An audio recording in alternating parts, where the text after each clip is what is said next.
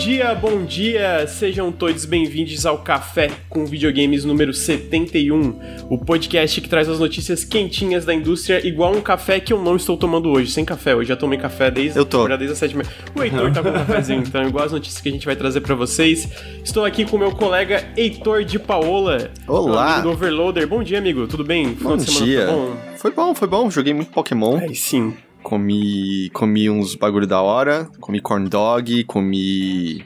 Puta, que eu gosto de um, de um smoothie de feijão vermelho. Hum, é bom. Que delícia. É. que mais? Eu fui numa chazeria, tomei uns chá da hora. É, então foi bom, foi bom. Foi ótimo, nossa, parece ótimo. Que bom. Eu, eu fui. Deixa eu ver se foi. Foi sábado, eu fui no aniversário de uma amiga minha. Eu bebi muito, eu fiquei com muita ressaca. Então, assim, foi bom o aniversário, foi muito divertido, porque fazia muito tempo que eu não saía.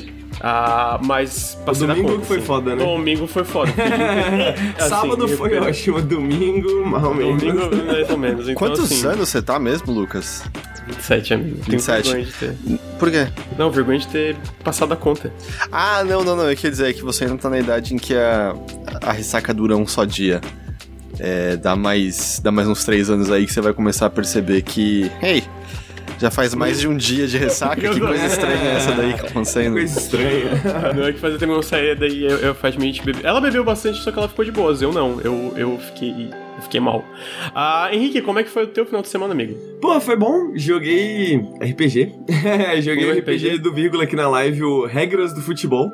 Que é uma mistura de futebol com jogos vorazes. Gente, que loucura. Foi bem maneiro, foi bem maneiro. Inclusive, hoje a gente vai continuar o jogo mais tarde. E foi isso basicamente que eu fiz. Domingo eu fiquei na cama descansando e falando besteira com o pessoal no Discord. Tá aí. Então também foi um bom final de semana. Excelente. É. Tô no. Tô, primeiro podcast que eu tô no, no apartamento aqui novo, tô morando com minha irmã. Talvez tem, passe algum gato na tela, porque tem dois gatos aqui agora, então. gatinho sempre aparece de forma imprevista em podcast. É, É, agora, a é gente- agora que o Nautilus cresce. Depois que começa Agora- a aparecer mais gatinho na tela. Quanto mais gatinho, mais gente assistindo. Mostra, mostra os dentinhos dele na tela. Eu descobri, É, quando ele passa assim. eu descobri no Twitter esse fim de semana que esse é o segredo. É esse é o segredo, então. É o que deu que tu irritou, né? Irritou no Twitter. É. Como- É, que É que o meme nem é meu, eu só queria compartilhar para as pessoas darem risada. Eu não imaginei que ia ter tanta gente Que curtindo. explodir. É, então, antes da gente entrar aí na, na pauta, hoje não tem tanta coisa, até porque eu acho que uma, a- o assunto da Band X PlayStation vai, é, vai ter mais discussão ao redor disso. Ah, mas antes da gente entrar na pauta, eu queria lembrar que o Nautilus é financiado coletivamente. Se você gosta do nosso trabalho, considere apoiar em apoia.se barra Nautilus ou picpay.me barra canal Nautilus. Todo o apoio faz muita diferença. Ah, se você tá no feed de podcasts, vem aqui em twitch.tv barra Nautilus Link. Segue a gente aqui, a gente faz live todos os dias. O Café com Videogames a gente grava ao vivo. Toda segunda. Que bom, tá passando um caminhão bem na hora que eu tô dando esse recado. É, toda segunda-feira às nove e meia da manhã. É, o Periscópio toda quinta-feira entre as 8 e 9 da noite. E a gente faz live todos os dias aí, basicamente, é, no, na nossa Twitch, jogando vários joguinhos e etc. É, também, se você está aqui no feed, segue a gente. é, se você está aqui ao vivo, segue a gente nos feeds de podcast. A gente está no iTunes, no Spotify, no Google Podcasts, no, no- to- todo lugar aí. E manda uns subs, todo sub aí também ajuda a gente. Mesmo a Twitch pega diminuindo muito o valor ainda. Manda sub, sub ajuda. E, antes de eu. Ih, o Heitor. o Heitor tá eu, engasguei, eu engasguei com o café eu tentei não sair do microfone. É, eu, eu ia falar uma coisa pro Heitor, mas vou esperar ele desengasgar. É, pra ele falar sobre o Pronto. Overloader. O Overloader é um canal muito bom aí, amigo. Fala E pra aí? galera seguir vocês também. Segue lá, quem tá ao vivo aqui, twitch.tv barra overloader. Segue lá, você vai ver umas lives. A gente também transmite podcast. Vai ser só meu pedido, né? A gente tem que pedir, pedir pouco. Se pedir muito, é... Não, não, Sobrecarrega. segue o Overloader, apoia o Overloader, apoia todo mundo twitch.tv barra overloader. Se você seguir lá, eu já tô feliz. Então tá aí. É, agora a gente entra na pauta do, do, do- do- da semana. Agora é assim, né? Vocês já perceberam que agora todo café com videogames a gente vai falar sobre uma grande aquisição, porque a consolidação corporativa tá assim, ó, a 200 km por hora. É, então, como o Heitor só vai poder ficar até às 11 hoje, eu vou pular para os dois assuntos principais que eu queria falar com ele. A gente vai falar da Band, mas antes eu vou me aproveitar do meu amigo Heitor, porque ele esteve. Ah, pra quem não lembra, semana passada a gente teve um showcase de 10 minutos do Ghostwire Tokyo, que é o novo jogo da Tango Softworks, eu acho que é Softworks, ou Tango Gameworks, é um dos dois, que é o, os desenvolvedores de The Evil Within 1 e The Evil Within 2, que é o estúdio Shinji Mikami, criador de Resident Evil. Fala Você viu que, segundo a GameSpot, o Ghostwire Tokyo era originalmente The Evil Within 3. Aham, eu vi. Isso parece relativamente comum com jogos do, do Mikami, porque, tipo, eu lembro que Teve um jogo que era o Resident Evil, que virou Devil May Cry, e aí teve um jogo que era isso. O Resident Evil 4 teve vários protótipos o... também. É, o Resident Evil 4 teve vários protótipos, e aí o. Mas era, era o Shinji Mikami? É, que tava jogando uma versão preliminar, e aí o Resident Evil 4 tinha um, um bug. Uh, que os inimigos estavam pipocando no ar. Daí você conseguia ficar segurando eles no ar é, atirando neles. E aí falaram, ah, esse é bug, ignora. Só que ele achou isso muito divertido, né? Esse malabarismo. e aí, tanto que isso é uma mecânica central de, de Devil May Cry, né? Jogar os inimigos pra cima, ficar atirando, segurando eles lá, e aí meio que veio disso a ideia. Uhum. É, eu... Mas era o Shinji Mikami isso? Não, o, o, quem dirigiu o Devil May Cry foi o Hideki Kamiya, se não me engano. Ah, ok, ok, ok. Era isso que mas, eu tava pensando. Mas, tipo, começou como um Resident Evil e o Shinji Mikami que meio que, que meio que eu lembro que Resident Evil 2, se não me engano, quem dirigiu foi o Hideki Kamiya. Uhum. E meio que Shinji Mikami que tem esses olhos pra galera, né? Ele geralmente, isso tu vê também na própria Tango Gameworks. Que ele dirigiu o primeiro The Evil Within, mas hoje ele falou que quer dirigir mais um jogo. Saiu várias entrevistas agora com os previews de Ghostwire Tokyo, né? E ele tem uma delas ele comenta, ah, ele ainda quer dirigir mais um jogo antes de se aposentar. Mas muito o que ele faz na Tango Gameworks hoje em dia é tipo, ok, eu tenho todos esses talentos aqui na minha, na minha empresa, eu quero que eles que façam esses novos jogos. A gente viu isso com John Johannes, que dirigiu o que, na minha opinião, é o excelente Devil Within 2. Eu gosto muito do segundo jogo. E agora é o. Ai, eu não vou lembrar o nome do diretor do Ghostwire Tokyo, vou pesquisar é, aqui enquanto a gente... Tanto que a Ikumi Nakamura era pra ser isso, né, com uhum. o Ghostwire Tokyo, mas aí ela acabou saindo, saindo a gente sim. não sabe até hoje exatamente o motivo dela ter querido sair do, do, uhum. do negócio que Parece era um... que tem um pouco de crunch também na Tango, né, eu li que ela falou que é, tipo, ela tava ficando meio que doente na Tango, e também, se não me engano, ela tava grávida, eu acho que ela teve um, um filho ou uma filha recentemente, tenho quase certeza que eu vi isso, não tô delirando. Então eu imagino que teve várias coisas que foi tipo, ah, não tô. Não, não dá para acompanhar talvez o ritmo dessas AAA que ainda tem muito crunch, né? Eu imagino que no Japão a gente não escuta tanto sobre crunch porque lá tem uma cultura diferente e não tem tanta dessas reportagens como tem em estúdios dos Estados Unidos e até da Europa. Mas eu imagino que tem muito crunch na, na Ah, sim, japonês, o né? que a gente ouvia em tempos passados era, bom, não só do Miyamoto falando pra galera It's Mario Time, né? É, It's era... Mario Time, que era tipo, é... agora a galera vai virar a noite trabalhando. E tinha, tinha as histórias, assim, ah, do diretor do jogo tinha a cama na porta do estúdio, sabe? Então era você não saía se o diretor tava dormindo uhum. lá, sabe? Você continuava trabalhando. É, bizarro. Tal. Mas, é, voltando pro Ghostwire Tokyo, então Ghostwire Tokyo é essa nova propriedade intelectual da Tango, é uma nova IP, é um jogo em primeira pessoa. Eu tava comentando com o Henrique que a gente assistiu em live o evento. Eu não consigo lembrar de muitas desenvolvedoras japonesas que fazem meio que um. Vou chamar de um AAA em primeira pessoa. É, eu achei interessante. Eu vi, a gente viu a showcase junto, aí eu vou depois perguntar pra ti, Heitor, porque eu sei que tu viu. Tu participou de um evento de preview hands-off, né? Que tu viu o jogo rodando é. meia hora. Foi mais ou menos isso, né? Uhum. É, então, só para contextualizar quem tá no feed ou quem tá vendo ao vivo, Ghostwire Tokyo é esse jogo em primeira pessoa, onde você tá nessa Tóquio que foi. Do nada teve uma névoa misteriosa e o teu, o teu protagonista foi fundido com um espírito e ganhou poderes especiais. Ele tem que enfrentar esses. É, eu, eu não sei se é yokai. É tipo esses espíritos, né? Essas coisas meio fantasmagóricas e tal num jogo que para mim parece extremamente estiloso. Me lembra até a, a, Eu não sei se vocês, algum de vocês já viram Jujutsu Kaisen, mas uhum. todo o lance da, da, da, da, das mãos, de como eles fazem. O, como o protagonista faz os ataques e as magias com as mãos, me lembra um pouquinho Jujutsu Kaisen. É, então tu tá nesse jogo que parece ser mundo aberto. O Heitor pode me corrigir depois, pelo que eu entendi, tem, é, é meio que mundo aberto, tu tem esses portões que tu tem que limpar a cidade, são portões que é onde os espíritos estão saindo, mas muito da narrativa ainda é um grande mistério, né? O que, que eu achei desse jogo? Por cima, e aí eu quero perguntar pro, pro Heitor que ele viu mais, é, mais de forma mais aprofundada aí. Eu achei que ele é extremamente estiloso, um FPS que parece diferente na questão das mecânicas, é, no combate e tals tipo, de como funciona a parte das mãos, né? De como tu faz essas coisas. Eu acho que não tem tantos FPS desse estilo. Eu acho que direção de arte é muito legal. Eu achei a inteligência, a inteligência artificial dos inimigos no, no, nesse showcase meio estranha.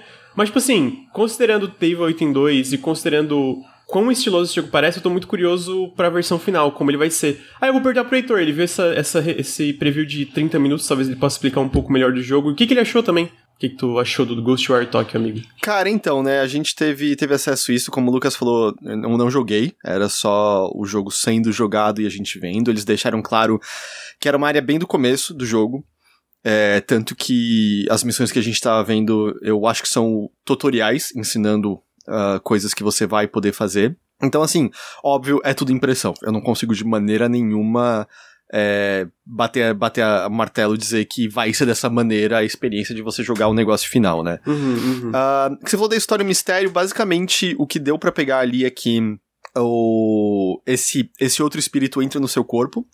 Ele é uma espécie de caçador de espíritos, de caçador de demônios. Ele tá indo atrás do vilão do jogo, que é aquele que usa aquela máscara de Oni. Um... Que aparece no trailer, né? Que ele pula de um prédio, assim. Uhum. Uhum. É, com, com, as presas, né, saindo da boca e coisas assim.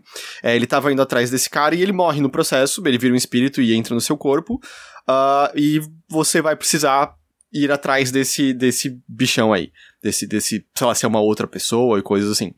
Nisso rola essa, esse ataque com essa névoa estranha que, é, se eu não me engano, é um distrito do Japão, eu não me lembro agora exatamente se era Shibuya, onde eles estavam.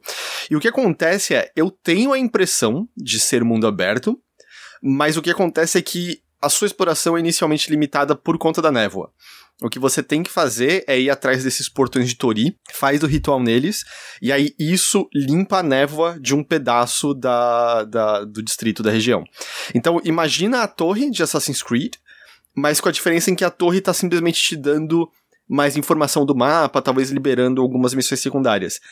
Nesse caso, literalmente, você tem que fazer isso para poder explorar mais pedaços da cidade. A cidade é mais restrita até você até você fazer isso. Assim. E aí, uma vez que você vai tendo esses pedaços abertos limpos, você vai andando por esses pontos, indo atrás justamente de missões secundárias, missões primárias, e se deparando com, com inimigos no meio do caminho. Assim, o que mais a gente viu é um bicho que parece o Slenderman, parece um salaryman japonês sem rosto, Sim, sem. Uh -huh. Tem, uma, é. tem uma, uma, uma, uma espírito que tipo, parece uma estudante sem cabeça também, e tem uma criancinha com guarda-chuva e capa de chuva sem rosto, é umas coisas... Eu, eu, eu achei o design da, das criaturas desse jogo muito legal, achei muito estiloso, assim. E, é assim, é, nesse pedaço, eu, eu só vi esses Slenderman, esses Talaryman e um outro lá, que eu não me lembro agora a descrição exata. Um, mas a questão que, que ficou comigo um pouco, assim, e você tá explorando esse distrito, você vai ver grupos de inimigos e você escolhe como você quer enfrentar. Ele tem um lance de, ah, você pode agachar e fazer furtivo, você pode é, ir para cima com. Você faz essas magias com os dedos e tal. E a animação de tudo isso é muito bonita, tá? É. O, o gesticular. Tem uma parte que ele mostra, tipo, ele joga. É, tem uma parte que ele tá mostrando que quando o protagonista encontra esse espírito que tá junto com ele, que ele parece ganhar uma nova habilidade para deixar o tempo lento e stunar os espíritos, né? Ele pode mirar em vários ao mesmo tempo. E ele joga uma corda em todos eles, e a forma é. como puxa a animação dele puxando a corda para tipo, destruir eles é muito legal, é muito legal, muito legal mesmo. É justamente isso da, desses fios de energia que ele puxa. Me lembra. Sabe aquela brincadeira de criança que você fica puxando fios entre os dedos e aí a outra pessoa põe os dedos por baixo dos fios e puxa e faz um novo padrão com os fios, sabe? Essa brincadeira uhum. de criança. É, lembra um pouco isso, assim, que ele começa a entrelaçar os, os fios no, nos dedos de uma maneira variada para você puxar meio que o, o core do. Cama de gato, o chat tá dizendo, obrigado. Pra puxar meio que o core desses inimigos, que é uma maneira de derrotá-los, não parece que é obrigatório, obrigatório fazer isso. É, mas toda essa animação é muito bonita, tirar. Ou você também pega logo no começo um, um, arco e flecha, e aí tem justamente o lance que você pode mirar direto na cabeça, matar, matar direto o inimigo e tal. A questão, assim, que me pareceu, foi a impressão que eu tive só, é que é um desses jogos em que você vai ter o template do mesmo tipo de missão repetido por vários lugares da cidade. É, pensa Far Cry, pensa Assassin's Creed, pensa, sei lá, Dying Light 2. Eu não sei te dizer, com o pouco que eu vi, se é inflado, se é exaustivo, se é pelo menos uh, se é bem espaçado, porque, bom, isso é o tipo de coisa que qualquer um só vai só sentir jogando. depois de jogar algumas horas até. Até o mesmo? próprio fio, né? É difícil tu pegar o fio. Tipo, tu olha no jogando, ah, parece gostoso, uhum. entendeu? Tipo, ah, tem uma parte que ele dá um parry nos inimigos, parece gostoso de jogar, mas é difícil até ter o controle na mão mesmo, não. E porque, assim, a gente, no, nessa demonstração, eles mostraram, por exemplo, ah, é, você vai e pega em templos uns amuletos, e esses amuletos você vai usar para resgatar as almas das pessoas afetadas pela névoa. E aí vai ter, puta, centenas de almas espalhadas pela cidade para você coletar com os amuletos. Uh, na cidade. Porque assim, você tá numa versão pelo que eu entendi, mais espiritual da cidade. Não vai ter outros NPCs humanos para você encontrar. Os NPCs que você encontra são outros yokais. Então você entra numa combine, tem um, um gato yokai te vendendo itens e coisas assim. incrível, Mas assim, incrível. me pareceu bastante assim: ah, você vai coletar esses negócios, aí tem umas árvores demoníacas espalhadas pela cidade. Aí você vai e quebra essas árvores pra, sei lá, liberar ou ganhar mais recurso pra alguma coisa. É, você vai encontrar os, os portões de Toria e você limpa o, o, o, o portão de Toria e abre mais pedaços da cidade. Então me pareceu assim que vai ser bastante. Ah, são esses tipos de missões e você vai repetir esses tipos de missões pela por Tóquio, sabe? Sim. É, mesma coisa que a gente viu também uma missão que era bem um tutorialzinho disso, que era uma missão com um pouquinho de história, que era um espírito do lado de fora de uma casa dizendo assim: "Ah, o outro espírito que eu protejo tá lá dentro, você pode me ajudar?" E você entra, ajuda, e aí o que você ganha é um ponto de habilidade pra justamente poder melhorar algumas habilidades suas. Então, eu diria que é, eu gostei, assim, justamente das animações, né? A vibe da cidade é, é, era legal e tal. Mas me- eu admito que ficou um pouquinho humor nessa sensação de, ah, mais um jogo de mundo aberto com Aham. essa estrutura de copia e cola várias missões e você vai. Porque eu, pessoalmente, tô um pouco cansado. E eu. Eu sei que isso é gosto, isso varia muito. É, para muitas pessoas, volta e meia, esse tipo de jogo é o jogo que ela vai jogar, tipo, o ano inteiro, sabe? Dying Light 2 é o jogo que você vai jogar em 2022 inteiro. É, muita gente, sei lá, curtiu e, sei lá, foi platinar o, o Ghost of Tsushima eu achei, eu achei chato. É, eu abandonei Assassin's Creed tem um tempo, sabe? Então, não é muito a minha pegada. E também eu acho que vai tudo depender mesmo do, Do ritmo, do quão, é. do quão repetitivo é, se forem poucas, se forem muitas. Mas isso me, me pegou um pouquinho meio, ah, eu, eu tava achando que talvez era um pouquinho mais, sei lá, fresco, talvez, o formato dele. Sim, aham. É, é porque até agora a gente não tinha entendido muito. Eu queria fazer uma pergunta, não sei se te interrompi. Eu vi que tu ia falar, eu te cortei, talvez? É, não, eu só ia falar que uma coisa também que eu não sei se eles mostraram no trailer, é, a impressão que dá é que tem alguma espécie de organização espiã high-tech focada em lutar contra espíritos. Porque assim, você vai no apartamento desse, desse cara que era seu espírito pra pegar o arco e flecha dele, e aí tem tipo todo um lance de computadores e aquela o o quadro de cortiça com as linhas ligadas pra saber onde tá o vilão, sabe? Coisa assim. Mas a coisa que acontece, que também me deu essa impressão, e isso aqui é só gente velha vai lembrar do Cybercops. Vocês lembram do. Cybercops? eu, eu, eu não lembro. Henrique, você lembra? Você lembra do esquema, uh, pra, ser, pra, pra galera ter noção? Cybercops eram uns, uns policiais high-tech é, que, Tokusatsu, né? que quando eles precisavam de novas armas, tipo, ah, preciso da bazuca, não sei o que lá, não sei o que lá, eles corriam até um orelhão, discavam pro QG deles, e aí o QG mandava esse equipamento com um sistema de tubos secretos que tinha por baixo das calçadas, e aí saía. É, Eu por que não que eu tô- lembrava disso até agora. por, por que, que eu tô falando isso? Porque a maneira de você resgatar os espíritos que você botou nos amuletos, você tem que correr até um telefone público. é, e aí eu- até o seu personagem ele fica conversando com, com o espírito que tá com ele. E ele fica.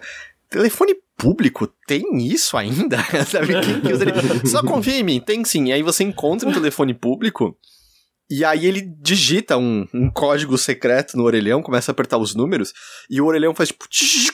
E aí ele desmonta e tem um computador high-tech secreto atrás do orelhão, no qual ele insere os amuletos com o espírito das pessoas, e isso salva as pessoas no mundo real, assim. Então, a impressão que me deu é que tem uma organização high-tech super, super fodida, assim, dedicada ao combate de, de espíritos. É a impressão Adorei. que me deu, assim, do negócio.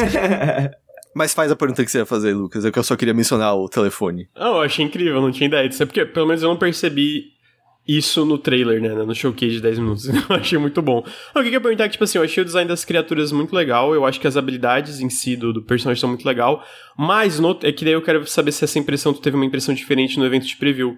No trailer eu senti que os inimigos são meio lentos demais. Tipo, meio que estão ali pra tu destruir eles em vez de eles fazer jus a esses designs e serem mais ameaçadores, sabe? Tipo. Cara, Eu, é que. eu não sei se isso é uma impressão, porque às vezes é, no showcase eles querem te mostrar sendo badass, né? Eles querem mostrar tu matando todo mundo. Então, eu lembro que a primeira vez que eles mostraram Doom 2016, lembra lá atrás? Todo mundo falou, nossa, mano, aí parece muito estranho, tá lento, os inimigos ficam mortos. Aí saiu do 1 2016, a gente viu que era uma coisa incrível, na verdade, uhum. né? Então talvez no, no, evento de preview a impressão era um pouco diferente. Então, é porque, como era bem área do começo, eu vi dois inimigos. É, e, ah, e, um deles foi pouquíssimo. A maior parte foi só o Salaryman sem rosto. E uhum. esse me parece o inimigo mais basicão mesmo, que só vai na sua direção e que, se você só ficar fazendo pipiu, pipiu, pipiu na direção dele, ele, ele vai morrer, sabe? Não vai, uhum. ser, não vai ser nenhum problema. Então. Eu não sei te dizer se mais pra frente os inimigos ficam mais complexos e tal. E também nessa demo, a pessoa jogando acertava todos os parries e tudo mais, então não. Uhum. Eu não sei te dizer agora assim. Justo, se, justo, justo. Se vai é porque, ficar mais assim, complexo. Eu, eu, a gente tava falando desse template Ubisoft, eu acho que é, esse, né, esse modelo de jogos que é mundo aberto e tem a, as, as atividades. Eu acho que dependendo de como essas desenvolvedoras interpretam ele, funciona. Mesmo se é uma coisa que o mundo, sei lá, o, o Halo Infinite ele tem um design de mundo aberto que eu não acho grandes coisas, né? É, eu acho que é bem simplão, só que o gameplay ele sustenta a experiência, né? Então, tipo, o template tá ali, mas a forma como os desenvolvedores usam às vezes deixa interessante. Eu gosto muito do, da temática e do, do estilo visual, e como eu falei, dessa parte até do combate, eu acho que é bem diferente, então eu tô interessado na versão final como vai funcionar isso. Pô, todo AAA, né? Tem, eu tô sentindo assim, eu tô tentando lembrar, todo AAA tem meio que essa. Todo não mas muitos jogos de grande produção estão usando essa, esse formato de ah, não, tu tem esse mundo aberto, tem essas áreas que tu pode desbloquear e tem combate opcional e tal, tal, meio que todos eles usam esse. Dito isso, eu tô curioso para ver uma desenvolvedora japonesa usando esse formato em primeira pessoa. Eu, eu, eu, como eu falei, eu não consigo lembrar de uma nos últimos tempos que fez um jogo assim. Eu não sei se o Henrique ou o Eu consigo lembrar. lembrar de outro FPS, Resident Evil. Resident... Que Resident Evil, amigo? O Village? Ah, o Village, verdade. É... Nossa. É que, é, que, o, é que o Village. Justo. É que o Village eu sinto que ele não é bem. Ele é bem formato Resident Evil, né? O level é, design. É, é, e era isso que eu ia falar, né? Os únicos jogos que eu consegui lembrar de que usa a perspectiva em primeira pessoa é o Resident Evil e ele tem essa pegada bem Resident Evil, essa coisa lenta, metódica, né?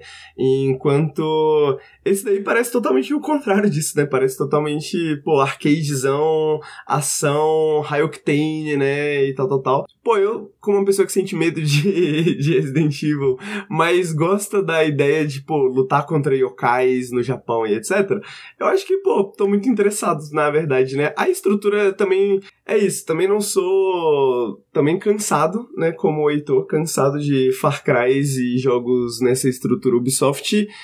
Porém, eu acho que depende muito de como eles vão fazer, né? É, depende muito de como eles vão fazer. Dependendo de como eles fizerem, porque o combate parece divertido, né?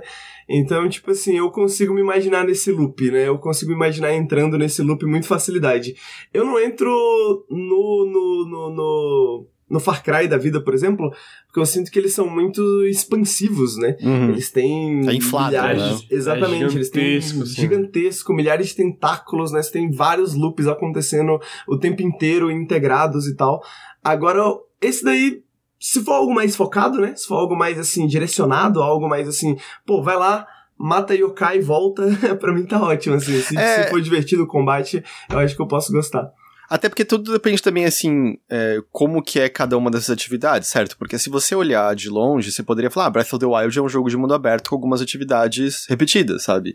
E uhum, Breath of the Wild, uhum, quando eu tava indo exato. escalar a última torre para abrir o último pedaço do mapa, eu tava triste que não ia ter mais.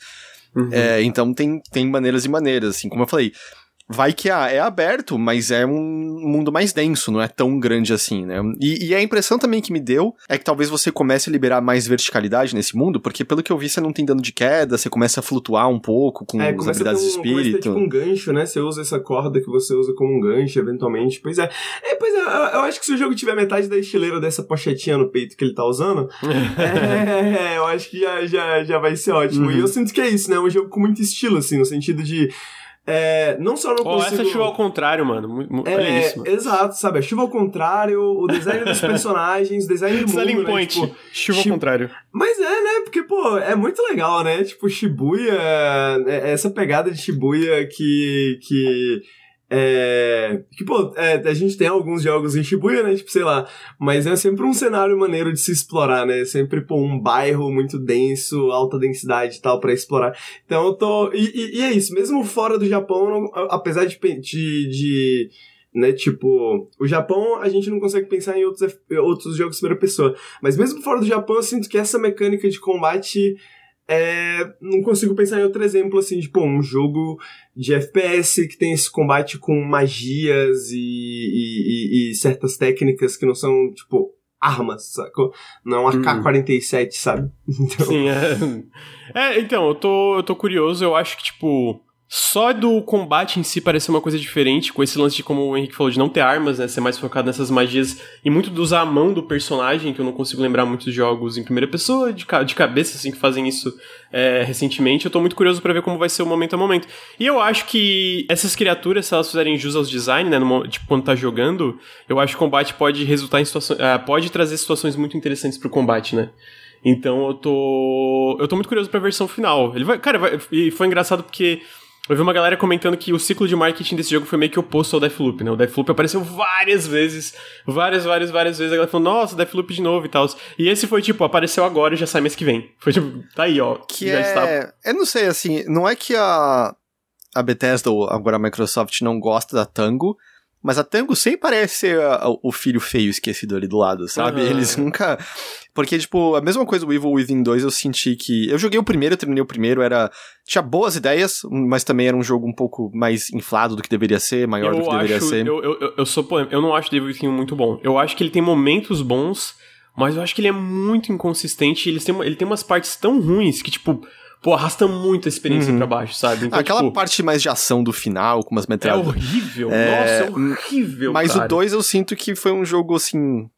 É, é, pode ser que ele tenha vendido bem, eu não sei, mas vamos dizer, parece mais um cult hit em que todo mundo jogou, gosta, mas não ficou na conversa, não ficou na conversa uhum. de maneira geral, né? Eu acho triste, porque eu, eu acho que ele, em questão de vendas, e ele foi meio flop. Agora, eu pessoalmente acho o Devil Team 2 fantástico, mano. Eu acho que é, como eles usam aquela estrutura que é semi-aberto, né? Tu tem essa cidadezinha, é bem. Ele é denso, né? Ele tem essa área que ela é bem densa, tem muita coisa legal para fazer. Ele tem essas side quests que são poucas, mas são muito legais. Tem uma que faz um link com uma coisa do primeiro jogo que quando eu terminei fiquei, cara, que fantástico, mano, tudo que eles fizeram. E eu acho o final do Devil Within 2 fantástico. Eu vejo uma galera falando, pô, eu quero Devil Within 3. E eu fico, pô, o 2 encerrou tão bem, tá ligado? Tipo, é, obviamente é uma parada mais é, cheesy, né? Mais, tipo qual a, qual a palavra em português que eu tô procurando? É mais brega, mas eu não acho um brega ruim, é um brega meio tipo, tem um, o seu charme ali. Eu acho que encerrou tão bem que eu vejo. Eu fico mais, ah, eu queria que a Tango fizesse coisa nova, que é a razão que eu me animei com Ghostwire Tokyo. Mas eu acho Devil Within 2 muito subestimado, assim. E, e é isso. Eu sinto que a Bethesda, é, ela tem dificuldade em vender muitos seus jogos, a parte do marketing. Eu acho que o Deathloop, mesmo com todos os showcases, metade do pessoal não entendia ainda o que, que o jogo era direito. Eu acho que, obviamente, o The Evil Within 2 e o próprio Dishonored 2 sofreram, o Prey sofreu muito com, com o marketing da Bethesda, Arkane e a Tango, e até a Machine Games com o Wolfenstein, aquele Wolfenstein Blood, que foi bem estranho. É, mas aquilo só não só... foi muito bom mesmo o jogo. É, né? de fato, é. Mas o próprio Wolfenstein 2, né, se tu parar pra pensar, ele também teve um marketing meio apagado, sinto assim, que ele não parece que não vendeu muito comparado ao primeiro. Então eu sinto que eles têm essa dificuldade em vender esses jogos. E eu, eu acho que você acabou de falar do Evil Within 2, sabe? É aquilo, a gente só vai saber quando pegar na mão, mas você fala, ah, é um mundo semi-aberto, mas meio denso. Vai que o Ghostwire Tokyo é isso, sabe? Por isso que eu digo que eu saí meio morno do preview que é cauteloso, porque eu não tô. Eu não sou muito o cara desses jogos de mundo aberto no momento, mas justamente vai depender como é esse mundo aberto, sabe? Como é esse cenário. É, tem coisas legais para ver e para fazer o tempo todo diferentes ou é só um copia e cola de um canto pro outro? Porque algumas dessas missões, tipo, destruir as árvores pareceu meio, é, Uhum. Não sei, sabe? Mas Sim. algumas outras, se tiver um pouquinho mais de história, uns espíritos para conversar, aí, é, aí, é diferente, né? Claro que também sempre dá pra ser, ter historinha, tipo o Ghost of Tsushima, que todo mundo se conversa. É, eu vi um demônio! Bandidos. bandidos eu vi outro negócio, bandidos. Eu vi é uns bandidos. bandidos. É sem bandidos. Tá aí, né? De Ghostwire Tokyo. Tá logo mais, é 25 de março, é isso? 25 de março, mês que vem já. Tá bem perto. É, eu tô curioso, é, eu, eu fico cauteloso com essa parte do mundo aberto, mas eu vou. Eu vou, eu vou falar aqui. O The Evil Within 2, antes de sair, eu não tava com hype nenhum. Tava tipo assim, ah, mano, não parece muito bom. Era a minha impressão, tipo, na verdade não é que não parecia muito bom. Era estranho, tipo assim, ah, tá aí, parece legalzinho, mas nada de, tipo, parece que não vai ser tão legal. E aí eles me surpreenderam, então eu tô esperando tô esperançoso que vai ser um pouco parecido com Ghostwire Tokyo, que tipo assim, parece legal e tu joga e, pô, realmente tem muitas ideias que funcionam muito bem ali, né? É... Então, a... está isso sobre Ghostwire Tokyo E aí a segunda, é, segunda notícia aqui, que depois eu acho que o Heitor tem que ir, né? Me avisa, tá, Heitor, quando tiver que sair. Não, tranquilo, eu tô, tô de olho quando, quando o Teixeira e o Rick aparecerem. Eu... Beleza. É, o próximo notícia é que foi uma notícia um tanto inesperada, na minha opinião, pelo menos. Uh, que foi a notícia que a Sony adquiriu a Band, os criadores de Halo, é, por 3. Ponto, deixa eu ver aqui, peraí. 9, 6. 3,6 bilhões de dólares. Então, trazendo as notícias como um todo, as informações, a Band vai ser uma subsidiária independente da Sony Interactive Entertainment, tipo um braço independente.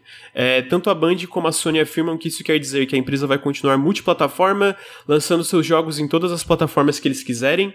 Do lado da Sony, eles querem usar o know-how da Band para acelerar os acelerar, né, e ajudar na parte dos investimentos e em jogos como serviço que estão sendo desenvolvidos internamente nos estúdios da Sony. É, dentro dessa notícia eles comentaram é, que eles estão fazendo, é, eles têm o um plano de lançar mais de 10 jogos como serviço até março de 2026. A gente sabe que, de, que alguns desses jogos estão sendo feitos na Naughty Dog, que tem aquela, supostamente, talvez um The Last of Us Factions, né, é, individual, né, que vai ser um jogo multiplayer. Acho a que é supostamente, Guerrilla... eu acho que esse tá confirmado mesmo. É, tá confirmado, tão... eles falaram exatamente. A gente uh, viu que a Guerrilla tá contratando gente para trabalhar em jogo multiplayer, a gente viu que a Deviation Games, a, o, aquele estúdio da Jade Raymond, a Firewall, que estão fazendo jogos multiplayer com a Sony também. Então eles estão entrando em tudo, com tudo nessa área de, de jogos como serviço. A gente sabe com os anos que é muito complicado lançar um jogo como serviço e tem uma, tem uma empresa que teve grande sucesso com isso, apesar dos tropeços,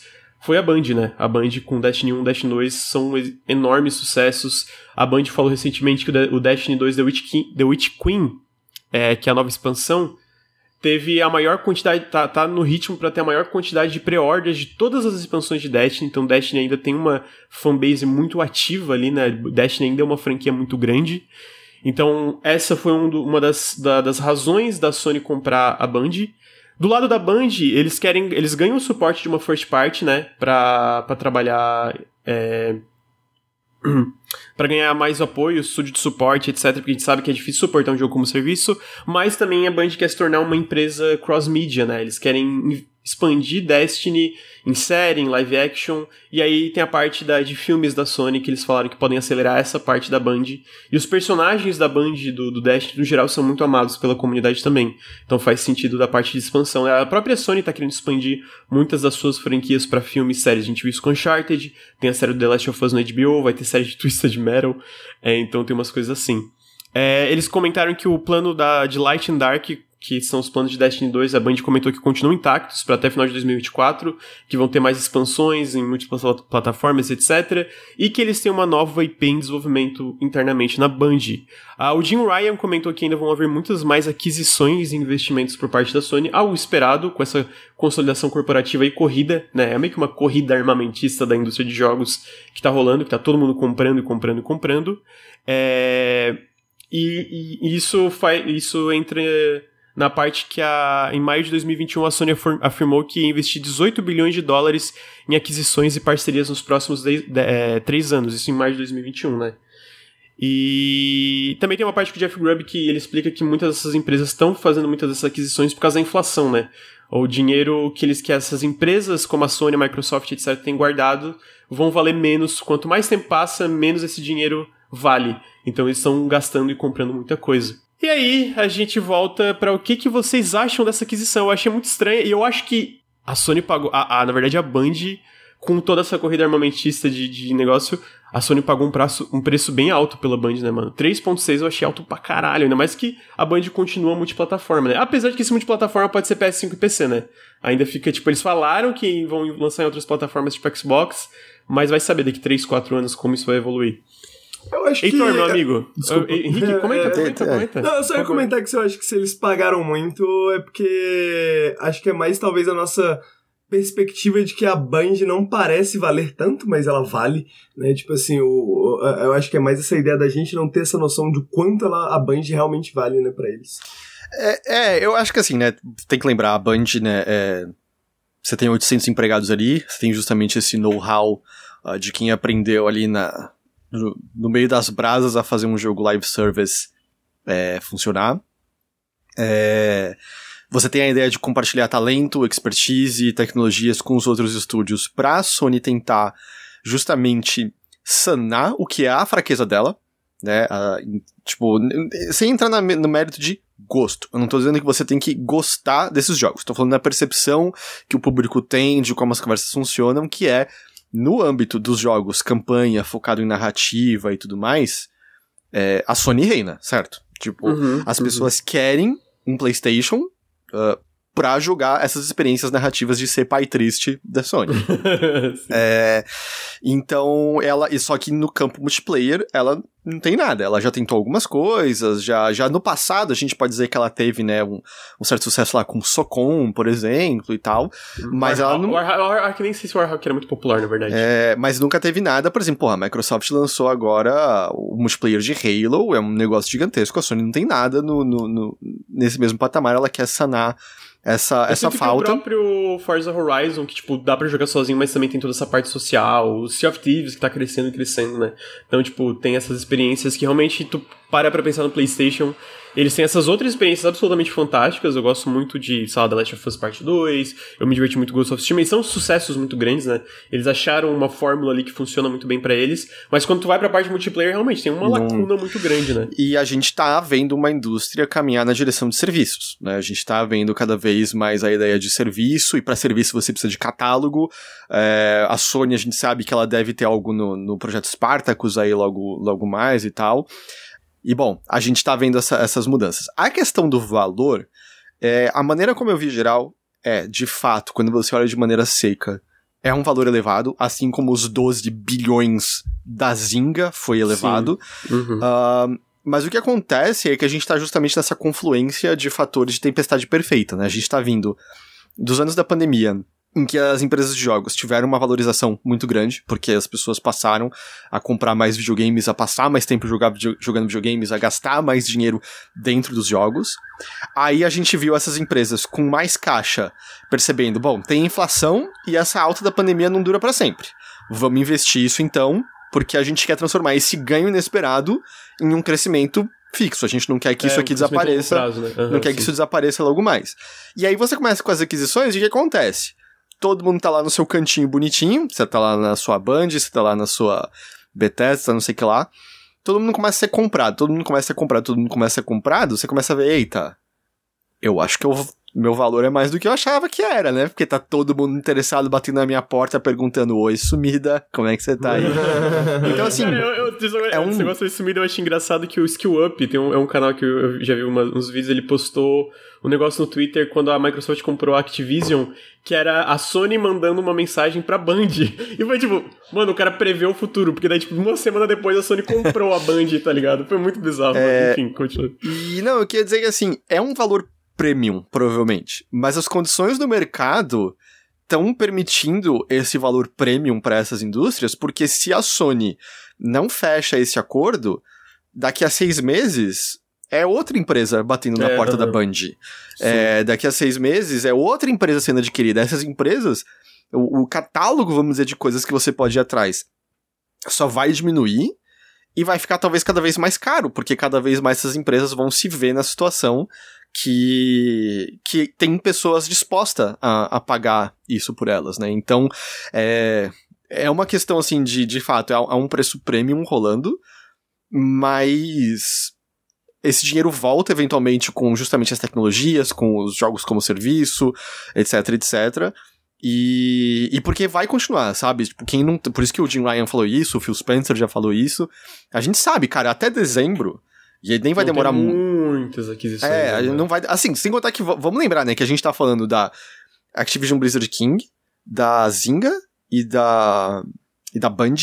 Uh, lembrando que, óbvio, né? Tudo intenção de compra, ainda tem que finalizar, mas tudo isso foi janeiro a gente Sim. acabou de chegar em fevereiro, tá Sim, Isso foi tudo só em janeiro. O, o Daniel Amadi, que é um analista de vendas que eu, que eu acho ele muito bom, que é o Zugex na, no Twitter, ele comentou: o investimento de. O, o, dinheiro investido em compras em 2022 já excedeu todo o dinheiro investido em compras de, de, aquisições em 2021. Em janeiro, mano. É, não, só isso, em janeiro. Isso já tinha rolado só com a da Zinga. Não, não. O 2021 ainda tinha sido maior. Do que da Zinga? Eu acho que não. É, porque, tipo, no total em 2021 foi, tipo, 80 bilhões ah, em okay, aquisições okay. total. E aí... Ah, não, perdão, era da Zynga já era maior do que qualquer única aquisição isso, de, isso, de 2020. É, é, realmente era o recorde, né, a Zynga é. ali. E aí, do nada. Mano, na hora que eu, a gente gravou, né, mas a Activision Blizzard foi inacreditável. É, uma, é o tipo de notícia que ninguém esperava. Uhum. E aí, em uma semana seguinte, a Band, né? Então. O, o Heitor comentou isso da inflação, e é isso, né? Quando eu falo que foi um preço alto, não é tipo, não é que a, sei lá, a Band. Não, obviamente a Band vai pagar isso. Eu acho que a Band vai pagar esse valor é, dentro da parte de investimentos, tanto pelo, pelo sucesso de Destiny, como provavelmente pela nova IP e outras coisas que eles estão fazendo, e até pelo potencial que Destiny tem como uma, uma propriedade intelectual para filme, TV, série, enfim, essas coisas, eu acho que o investimento vai ser recuperado rapidamente.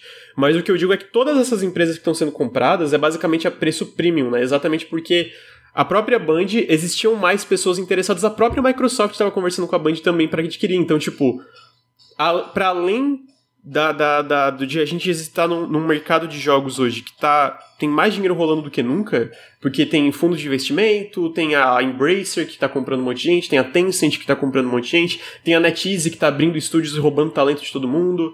É, tem, tem tudo isso que está rolando. Então, tipo assim, vem alguém falar, ah, a gente quer pagar isso. Não, mas olha só, tem esse, esse, essa empresa que quer pagar mais. E aí? E aí fica esse, essa guerra de, de, de, de, preços, né? De precificação também.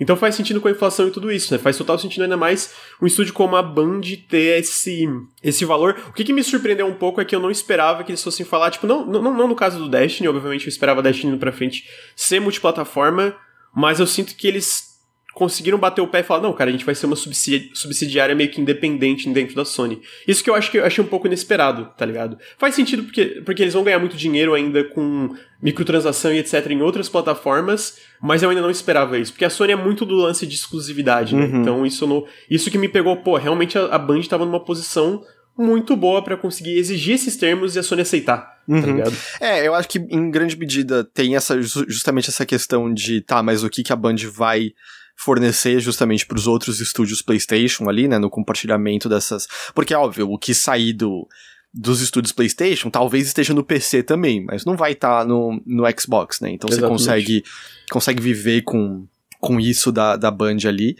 Uh, mas é, no primeiro momento a gente ficou, tá, mas o que, que a Sony comprou aqui exatamente então, né? Porque ela não conseguiu exclusivos, ela não conseguiu. Tipo, a, a Band ainda vai estar. Tá independente, ainda vai estar tá se autopublicando, mas é justamente isso, me parece muito uma questão de, de o que, que ela quer para a estratégia dela, porque também vai saber, pelo que a gente viu, a Microsoft chegou a bater na porta da Band, né, uh, pra, pra talvez voltar para lá, e às vezes é meio isso, às vezes é meio, tipo, a Band não tá interessada, ela, sabe, ela escapou das garras da Microsoft, comprou sua dependência, foi lá pra Activision naquele acordo lá, né? Que, que dependendo do que eles fizessem, eles ficariam mais nos tentáculos da Activision Blizzard e tal. E, que, e é, e é muito engraçado que a gente vê, tipo, muita gente criticou o Destiny 2, a forma que ele saiu sem conteúdo, e foi, tipo, esse lance de novo, de influência da publisher de fazer umas coisas que eles não queriam, né? Tipo, eles falaram, cara, a, gente, a nossa ideia era suportar o Destiny 1 por mais tempo. E a nossa ideia era suportar o Destiny 2 por mais tempo. E aí no Destiny 2, dentro do contrato, já tava, não, vai ter que ter um Destiny 3. Aí a Band falou, então vamos pro caralho, a gente quer ir embora, tá ligado? Tipo, porque tava atrapalhando o desenvolvimento, né? Então, eu acho que faz sentido eles botarem o pé e falar, não, a gente quer esses termos, porque isso é o que a gente vê, sei lá, mais saudável pros, pros nossos jogos e etc pro futuro, né? E como tu falou, pra, pra, pra, pra Sony, eu acho que pra Sony, além de todo o know-how de fazer jogos como serviço, que eu acho que vai chegar um ponto que vai ter demais no mercado, ao mesmo tempo eu acho que é um pouco. A galera odeia demais à toa, tipo, não joga e já odeia, tá ligado? Te, tipo, ah, não. É, jogo, jogo como serviço hoje em dia quer dizer um bilhão de coisas, né? E tem uns que são fantásticos, na minha opinião. Eu acho Sea of Thieves muito bom. Algo como Deep Rock Galactic, que é muito menor, é também um jogo como serviço. Eu acho um dos melhores jogos co-op já feitos. Então a galera tem um, eu sinto que a galera vê um jogo co-op ou um jogo que tem multiplayer já odeia. Tipo, comunidade gamer no geral tem um ranço, assim, com o jogo multiplayer meio que já vê. Eu, pessoalmente, tô muito na expectativa pra ver o que vem da Sony nesse sentido. Ao mesmo tempo, eu acho que vai chegar um ponto que vai estar tá um pouco saturado esses jogos, que não tem como tanta gente jogar tanto jogo como serviço ao mesmo tempo, né? Uhum. Então eu consigo entender. Eu sou, tipo, das duas coisas, eu consigo ver. Eu acho que tem muito potencial, muita coisa interessante que dá para fazer nesse modelo. Ao mesmo tempo, tem um limite, né? Quando tem 100 jogos como serviço no mercado, fica, pô, peraí como é que eu jogo tudo? Não, não tem, não tenho tempo aqui, né? Mas, mas é... ao, ao, mesmo tempo eu sinto que é um pouco aquela. aquela. Uh, digamos assim, aquela falácia, né, que a gente cai muitas vezes de tipo, pô, mais um jogo que é isso, isso, isso, né? E aí as pessoas muitas vezes reclamam, né, quando a gente tá vendo evento e tal, tal, tal, né? Mais um jogo que tem isso, isso, isso, porque você tem alguns elementos que são reconhecíveis, né? Tipo deck building, não sei o que, não sei o que. Só que na verdade você é, é, é, é, geralmente é um jogo que não tem outro exemplo, né? Tão, uhum. tão, tão próximo. O que, que, eu quero dizer com isso? Por mais que tenham muitos jogos como serviço, eu acho que ainda tem muito espaço ainda para muito mais jogos como é serviço. Porque são, é porque são nichos, né? Tipo, Exatamente. como eu vejo Satisfactory, é meio que um jogo como serviço. Ele tá no Early Access, vai ser 1.0 e com certeza vai continuar recebendo suporte. E, tipo, o nicho que ele atende é Exatamente. completamente diferente do nicho do, do, do, do Destiny, por é, exemplo, né? Então, eu, eu, isso que eu, eu acho que isso faz sentido, né? Exatamente. Eu acho que é meio que. É, é, é meio que, tipo assim, é, é o processo que, sei lá, nos últimos 10 anos a gente, a gente vê em termos de tendências, né? Tipo, uhum. essas tendências se fraturando, né? Essas grandes tendências se fraturando em pequenos nichos, em pequenas comunidades e tal, tal, tal. Então eu, eu, eu sinto que não que mais jogos como serviço seja bom, necessariamente, mas ao mesmo tempo acho que ainda tem muito espaço para explorar, né, em termos de ideias, estruturas, tal, tal, tal, porque eu acho que, tipo, nem tudo precisa ser um Destiny, né? Nem tudo precisa ser esse jogo que a pessoa vai mergulhar, né? E, e, e, e ser essa, esses ciclos de lançamentos da maneira que o Destiny funciona. Pode ser outros ciclos, né? Ah, Exatamente, sim. pode ser outros ciclos, outras estruturas, né? Outras maneiras de pensar nisso. E eu também acho que a gente tem que considerar uma coisa em que você, vamos dizer, faz essas várias tentativas e a gente não sabe qual cara o jogo, sei lá, da Guerrilla, como serviço vai ter, o, o que cara o, o Facções 2 vai ter, uh, como a, a próxima IP da Band, porque eu imagino também que a Sony viu o que a Band tá construindo uhum, ali e falou, isso aqui vai ser grande. Até porque imagina, a Band tá construindo algo novo depois de toda essa experiência que ela teve com Destiny. Uhum, eu presumo uhum. que a gente. o próprio Halo, né, amigo? O Halo é. também lá atrás é os primórdios de jogo como serviço for ver, né? E... Tipo, mapa e update, etc. E aí o e aí a questão também que eu sinto é: você não precisa que todos esses sejam, sejam hits. Você precisa que um desses seja hit. Porque se um desses é hit, você você 10 jogos tipo. É, você, é, você já consegue uma quantidade de grana absurda recorrente em microtransação. A gente também tem que lembrar que esse projeto Spartacus aí, uh, isso tudo pode alimentar esse serviço da Sony. Ah, e eu, eu ia falar isso, inclusive, eu também é, depois, né? Sabe, ah, você, você paga o, o Spartacus e você tem acesso a esses jogos como serviço, ou você ganha itens exclusivos nos jogos, como tá rolando no, no Halo Infinite, né? Além de você ganhar, ou quer dizer, o multiplayer é gratuito, mas você ganha algumas coisinhas pro multiplayer do Halo, ou você ganha dinheirinho dentro do jogo, não sei, tem várias, é, várias opções aí, mas você só precisa de que um seja hit, né? Porque é, o, no último ano fiscal, cerca de 25% de toda a grana que circulou na PlayStation Plus foi é, em jogos gratuitos como serviço. A gente tá falando de Fortnite, a gente tá falando de Genshin Impact, etc, etc, né? Um Warzone, quarto, coisas, um quarto de tudo aquilo, assim, de jogos basicamente que, cujo desenvolvimento, assim, é óbvio, é contínuo, porque novas coisas estão sendo adicionadas, mas o jogo tá lá, correndo solto, sabe? Então a gente tem que considerar isso, até porque é outra coisa que eu é, outra coisa que eu considero que ainda é um terreno não alcançado pelas grandes empresas, assim, é que a gente tem muitos exemplos do, do jogo indie inesperado, normalmente survival, mas pode ser outras coisas, que é o, o hit enorme inesperado. O Valheim, uh, Valheim o Among Us, que é uma coisa que eu imagino que todas as empresas é, grandes estão olhando e falando, por que, que, a gente não conseguiu um desses ainda assim também, sabe? É, o que, que, a, o que, que falta pra gente ter um desses aqui em mãos? E às vezes é justamente de uma incubadora dessas, de algumas ideias dessas que nasce, sabe? O próximo negócio que estoura e tem um crescimento orgânico absurdo é, sozinho, uh, etc. Tu tava falando desse negócio, eu lembro que o Phil Spencer tava falando sobre a questão da Activision, várias coisas, ele falou, cara o próximo hit com certeza vai ser um jogo pequeno. Tipo, porque eu sinto que é isso que tu falou, né? O lance da experimentação e incubação. Tipo, preencher um nicho que ninguém nem sabe que existe às vezes. De tipo, o Valheim é um exemplo. Ele, como ele, ele, ele. Pra mim, o que, que eu gostei tanto do Valheim, eu acho que a gente chegou a jogar umas 20. Eu joguei umas 20 horas, não consegui continuar. Mas é tipo, ele pegou o Survival, que é uma coisa já bem popular. Cara, vamos. Vamos limar aqui, tirar todo um excesso que às vezes é chato. Sabe, aquela parte. Vamos deixar a parte que, eu, que a galera curte Survival, que é muito da exploração, de comunidade. E explodiu, mano. Mano, cinco pessoas, sabe? Tipo, e aí tu vê, eu imagino o, o quanto custou para desenvolver versus o retorno que deu. tá ligado? E, então. E, e, eu sinto que é isso que. Quando. Né, acho que a, a melhor pergunta, assim. A, a, melhor pergunta no momento, né, que foi o que o Lucas fez de o que, que ela o que que, o que que a Sony tá comprando, né, quando ela compra a Band, né? Porque aí a gente falou de, de, várias coisas e eu acho que uma dessas, uma das coisas importantes é essa, né? Esse fluxo de, de, de informação e de trabalho, né? De como que ele corre, porque a partir do momento que você tem uma Band, né, no, no, no seu guarda-chuva, alguma coisa do tipo, é, uma vez que você tem esses sucessos, esses pequenos sucessos, fica muito mais fácil você escalar, né? Porque o, é, quando a gente tem essas empresas pequenas, esses jogos indies que fazem sucesso tipo Valheim, né? Aí rola todo um processo, porque, pô, você tem três pessoas que de repente ganham muito dinheiro e de repente agora tem uma empresa gigante que eles têm que começar a entender como é que funciona, né? Agora, quando isso acontece dentro de, de dentro dessas consolidações corporativas, né? Você tem esse espaço gigantesco para explorar, de pô, vamos pegar esse aqui, vamos escalar esse aqui gigantescamente, ou, ou, ou, ou como o Heitor falou, né? Vamos pegar alguma coisa nova nessa franquia que tá explodindo, essa nova IP que tá explodindo, e vamos transferir ideias dela para uma outra franquia que a gente tem que tá começando uh, ah, para criar essa essa polinização cruzada, né? Entre, entre esses vários jogos, entre essas várias IPs, é, e, entre e, essas várias marcas. Né? E eu sinto que essa polinização, especialmente para uma empresa da Sony, que como a Sony que falta o know-how, que eles estão aprendendo a lidar com jogos como serviço agora, aprendendo bem bem generalizado aqui, aprendendo no sentido de a gente não ter muitos desses jogos dos estúdios internos da Sony, a Band chegando e falando, cara, ó, a gente tem todos esses dados, toda essa como é que eles chamam quando eles vão jogando, vão pegando um monte de dados de jogadores? É te te telemetria, alguma coisa assim, que eles pegam dados de o que, que a galera curte, não curte. Tá aqui tudo para vocês, a gente tem tudo isso aqui. Imagino que isso ajuda também muito no desenvolvimento. Já, às vezes, imagino que é isso, né? Tem 10 jogos como serviço dentro da Sony agora. Não são todos do escopo da nova IP da Band. Outros são menores, mas, tipo, essa nova IP e o Destiny, independente do escopo dessas, desses 10 jogos como serviço, o, o que, que a Band traz vai ajudar os 10 jogos, vai ajudar todo mundo, tá ligado? Então, é, é é, vira, Pode... essa, vira essa dinâmica meio, meio shonen jump, sabe?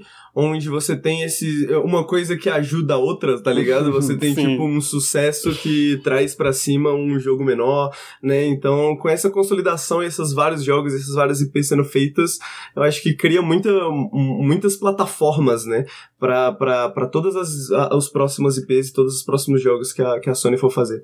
É, porque justamente a gente sabe que lá eles compartilham muita tecnologia, né? Acho que até um exemplo bem pequenininho, mas que rolou recente, era que eu acho que o pessoal da, da Naughty Dog queria fazer o lance de mocap de cavalo. E aí eles souberam que o pessoal de Ghost of Tsushima já tava indo fazer um mocap de cavalo, né? Então era meio, é, vamos usar o mesmo mocap de Sim, cavalo aqui, sabe? Não precisa.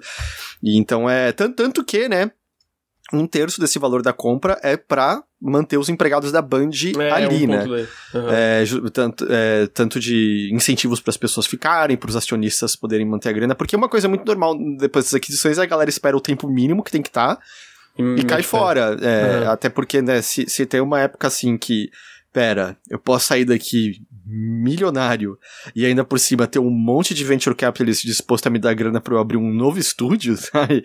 É então é mais difícil reter talento nesse exato momento. Tanto que até esse anúncio da Band foi foi junto de, ou oh, venha trabalhar com a gente, né? Que é o que a gente tá vendo que é o novo, novo modus operandi, né? Mundo, é, todo mundo faz. A anúncios. Foi assim, é, Blizzard. anúncios de novo IP da Blizzard ou de um Crysis novo em outras épocas seria aquele anúncio que teria um logo em CG na no palco.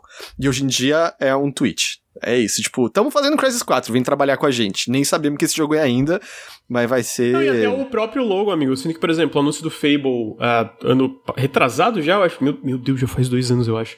Acho que faz é, mais que, que isso, não faz? Pode ser, pode ser. Mas assim, é que o. O, o que o sapinho que... come a fada? Isso, exatamente. A gente não tava então... junto na jogabilicasa quando isso rolou? Eu... Foi em 2019, talvez, então? Pode ter sido, pode ter sido, eu não lembro. É, que é meio que esse segredo aberto, né? A gente sabe que é meio que um segredo aberto que tava rolando esse Fable novo. E eles anunciaram com esse trailer que, tipo, não é nada. É tipo, cara, tem um sapinho, tem uma CG bonita e o logo. E é, mano, trabalha com a gente. A gente tá montando um novo Fable. A gente tá montando um novo estúdio da Playground para trabalhar no novo Fable. Perfect Dark, a CG que teve, The Initiative tá trabalhando no Perfect Dark, vem trabalhar com a gente. Então, tipo, com a, é, como a indústria como tá agora, existe uma. A, além dessa guerra por por compra de estúdios, existe uma guerra para trazer talento pro teu estúdio. Tipo, cara, a gente vai oferecer os melhores benefícios, a gente tá fazendo essas novas IPs. Tem interesse em fazer um novo Perfect Dark, em Halo, Age of Empires, sei lá, qualquer coisa meu coração, que tá maluco, velho. O que, que é?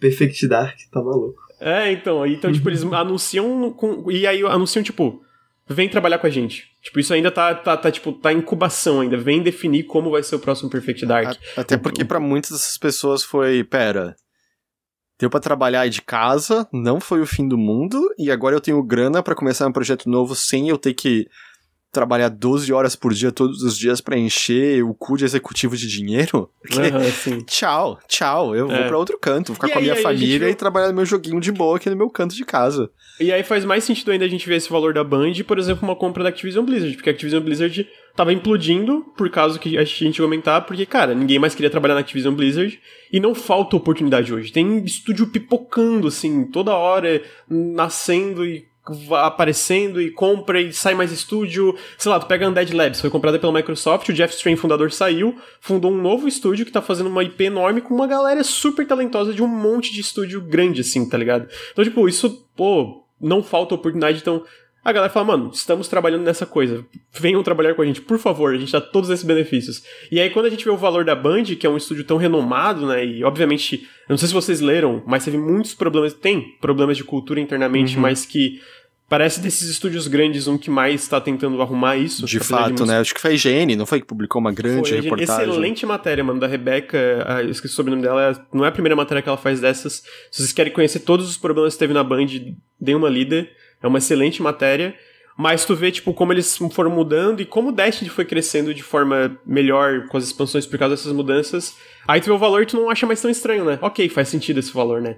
aquele choque inicial, e até pelo lance de multiplataforma, mas quanto mais tu cava para entender as razões por trás disso, mais faz sentido o que, que eles pagaram, né, na, na Band, assim. Enfim, é todo um cenário diferente que tá sei lá, tendo essa conformação nova no, na indústria de games que a gente só vai mesmo saber as consequências exatas, né, no, num futuro, eu acho que no mínimo médio prazo, mas talvez mais do que isso, né? Porque eu acho que na aquisição da Activision Blizzard a gente acabou falando mais de consolidação, porque a gente tá falando de uma. Uma mega publisher. Né? Empresa né? gigante, gigante, gigante, composto de muitos, muitos estúdios. Nesse caso, é um estúdio relativamente menor, né? E ainda tem o lance da, da, de ser multiplataforma e tal.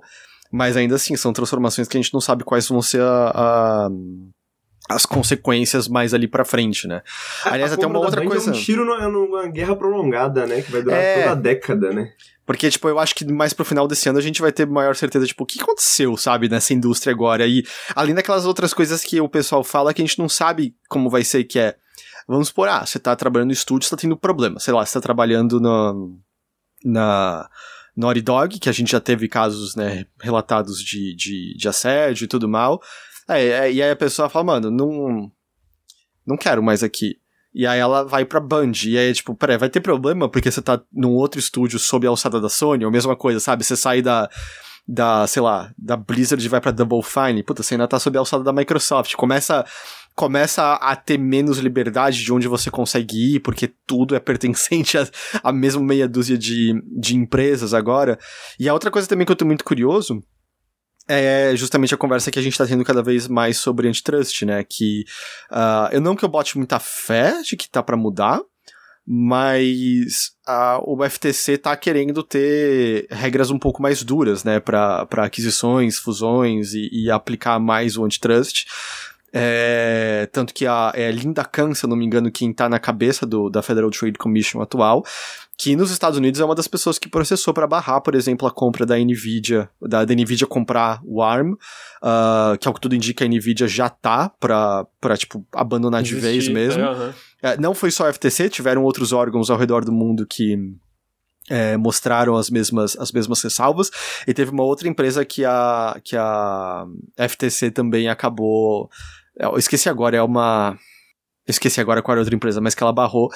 E aí a gente tá é, muito curioso. Lembro, mas é, é, é, uma da.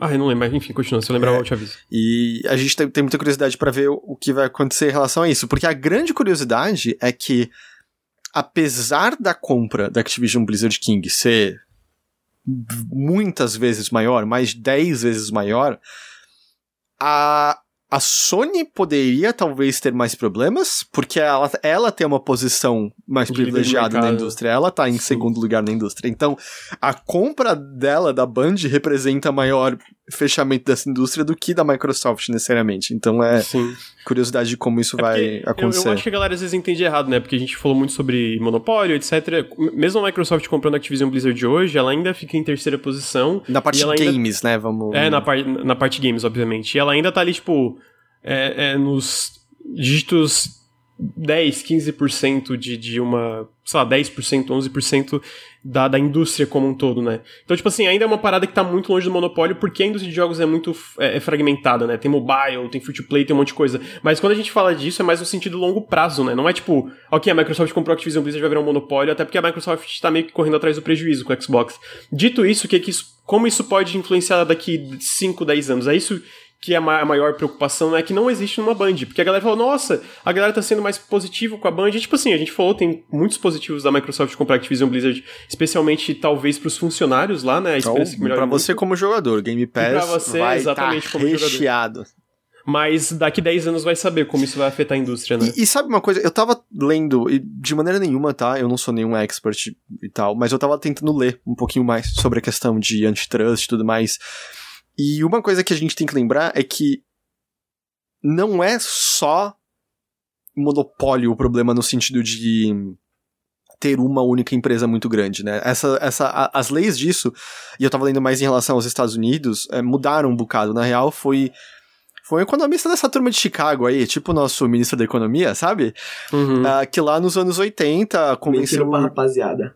convenceu o Reagan que tinha lá os estudos que só era problema se aumentar o preço pro consumidor. Qualquer outra forma de compra, aquisição, fusão, se não aumenta o preço do pro consumidor, é, não tá ok. E aí ficou muito mais leniente a- a- as regras de antitrust nos Estados Unidos, levou um monte de aquisição, um monte de fusão, e a gente hoje em dia tem bastante evidência que enquanto as- os, os estudos iniciais diziam que não, isso tudo aumentou pra caramba o preço pro, pro consumidor, e que Consumidor. talvez até mesmo ah, muito do que a gente vê de inflação vem justamente disso, porque acaba sendo uma desculpa para essas empresas poderem aumentar o preço e poder dizer que é o mercado quando elas são o menor parte do mercado. Mas aí eu tava lendo.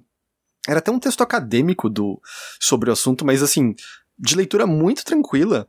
Que lá, puta, eu tô tentando lembrar, porque muito da- das leis antitrust mais pesadas vem pós, se eu não me engano, a. A quebra da bolsa de, de 29, né, e, e tal. Mas eu acho que eu esqueci se era década de 50, 60 tinha um, um mercado, uma, uma, uma rede de mercados que queria comprar uma outra rede. E se essa aquisição fosse feita, eles teriam algo como 8% do mercado de mercados, sabe? Uhum. Que a gente não chamaria de maneira nenhuma de monopólio. Só que Sim. um juiz na época falou assim: não, não, não, não, não. Isso é muito pra você ter de, de, de, de, um negócio só. Porque é, na real, é, né? Se parar pra pensar. é, não, e a grande ironia é que o, a rede que queria comprar outra, hoje em dia, é um monopólio na região onde eles estão, Ah. sabe? Eles dominam aquilo, porque eles cresceram pra cacete, assim. Então não tava errado o pensamento de que 8% já seria muito naquela época. Então, isso é uma outra coisa, porque eu já vi algumas pessoas argumentando que se isso for pra frente, pode haver argumentação de, olha, Microsoft, você pode comprar, mas Call of Duty tem que ser multiplataforma, sabe? Alguma coisa assim, Uhum, pra você não, sim. não destruir a competição, alguma coisa. Então é. Tem muitos fatores, não é só o lance de tenho a maior parte dessa indústria, Uhum, ponto. Ah, não, é, só pra deixar claro, não foi nem isso que eu quis dizer, é só mais no sentido de. A curto a médio prazo não tem. Eu, inclusive, acho que tipo, comprando Activision Blizzard ou, é, ou não, é, a, a Sony ainda vai vender muito mais PS5 que Xbox até o final da geração. É mais nesse sentido, mas isso não quer dizer que isso não possa ser um grande problema lá na frente, né? É tipo, mais nesse sentido. Falei, Henrique, desculpa. Uma, não, imagina, uma coisa curiosa, comentando na história da, da, da política de antitrust nos Estados Unidos, né? Uma coisa curiosa é que um grande precedente para a leniência atual das leis antitrust nos Estados Unidos é um processo dos anos 90 em cima da Microsoft. É, total. É, e a Microsoft conseguiu provar, né? Conseguiu provar que não, calma aí, a gente não, não tem planos nenhum de ter um monopólio do, do ramo da tecnologia de maneira alguma. E aí, isso foi um que, uma das coisas que abriu precedente pro, no restante dos anos 90 e no, no, no- durante os anos 2000, ah, essas consolidações aumentassem e chegassem no ponto que hoje a gente tá hoje, né? Então, é, é, esse, esses ciclos mercadológicos, né? nos anos Sim. 60, a gente tinha, pelo menos nos Estados Unidos, né? A gente ainda não tinha. A gente não tinha o Riga ainda, né? A gente não tinha o Reagan ainda. e aí depois chega o Reagan e depois o mercado destrambelha completamente, né? E, e é curioso que hoje. muita discussão tá vindo agora justamente por conta das empresas de tech de novo, né? Uhum, sim. É, com o que tá acontecendo. Aliás, né, o, o, próprio Zuckerberg lá com a, com a queda, por vários motivos, né? Pelo fato deles terem diminuído, mas também parece que a queda das ações do Facebook é porque tem o, tem o entendimento de que eles não conseguem mais comprar outras coisas, eles vão ser barrados na, nas compras, né? E aí Sim. ferrou. Ferrou, até... ferrou, eu digo de uma maneira muito positiva, tá? Queime Sim, Facebook, é. destrua. Queime. O, Zuckerberg falou: se eu tô chorando, não é por conta disso, é porque eu machuquei o olho. É, eu, mano, eu usava essa desculpa quando eu era criança também. então é. é. Então, enfim, mas assim, eu tô curioso para ver, eu acho que faz muito sentido pra Sony essa compra e eu tô muito curioso pra ver a nova IP da Band também. Eu tentei jogar Destiny 2, joguei, fiz umas raids, mas é, é uma experiência muito complicada hoje para novos jogadores, na minha opinião. Ele é muito obtuso para te introduzir a tudo que tem Destiny 2, até muita coisa que foi retirada, né, que eles têm aquele Content Vault, mas eu tô curioso para ver o futuro da Band. Uh, aí agora a gente ia pra próxima coisa, Heitor, não sei se tem que ir. Eu preciso, eu preciso ir, já estão me esperando no outro grupo aqui pra, pra próxima gravação. Então tranquilo, só me manda o áudio depois e obrigado pela presença. Né? Beleza, né? gente, então obrigado, obrigado pelo convite. Perdão, perdão não consegui ficar mais tempo aqui. Capaz, é... tá Obrigado pelo chat, todo mundo muito gentil, muito carinhoso. É... E é isso, gente, eu vou indo nessa, até mais. Tchau, tchau. Falou, tchau, tchau. Valeu, valeu. Agora o Heitor foi embora. E a gente vai pra penúltima notícia, amigo, que é uma que. Pô, essa aí fizeram pra ti. Esse jogo que eles estão fazendo, um, pra quem não sabe, a Yacht Club Games, os desenvolvedores de Shovel Knight, eles anunciaram um novo projeto chamado Mina the Hollower, que é uma ratinha. É um jogo estilo GBC, Game Boy Color, se inspira em jogos Game Boy Color. E ele é inspirado também em The Legend of Zelda, Link's Awakening, e também tem um tiquinho de Bloodborne, pelo que eles citaram na parte do chicote, na parte mais ser mais gótico. E tá no Kickstarter agora, já na verdade já atingiu a meta, né? É, pra, pra, já, tipo, na verdade dobrou a meta original. E parece absolutamente fantástico. Uhum. Parece incrível esse jogo, mano. Muito legal. Para quem assim tá ouvindo no feed, o nome do jogo é Mina the Hollower, se vocês quiserem ver um trailer. Mas pensa assim, realmente uma parada estética tipo Link's Awakening, Game Boy Color. É, Link's, Link's Awakening, Awakening, Oracles of Season, Oracles of Ages, qualquer coisa assim. É, é, é exatamente isso, tipo, não tem como.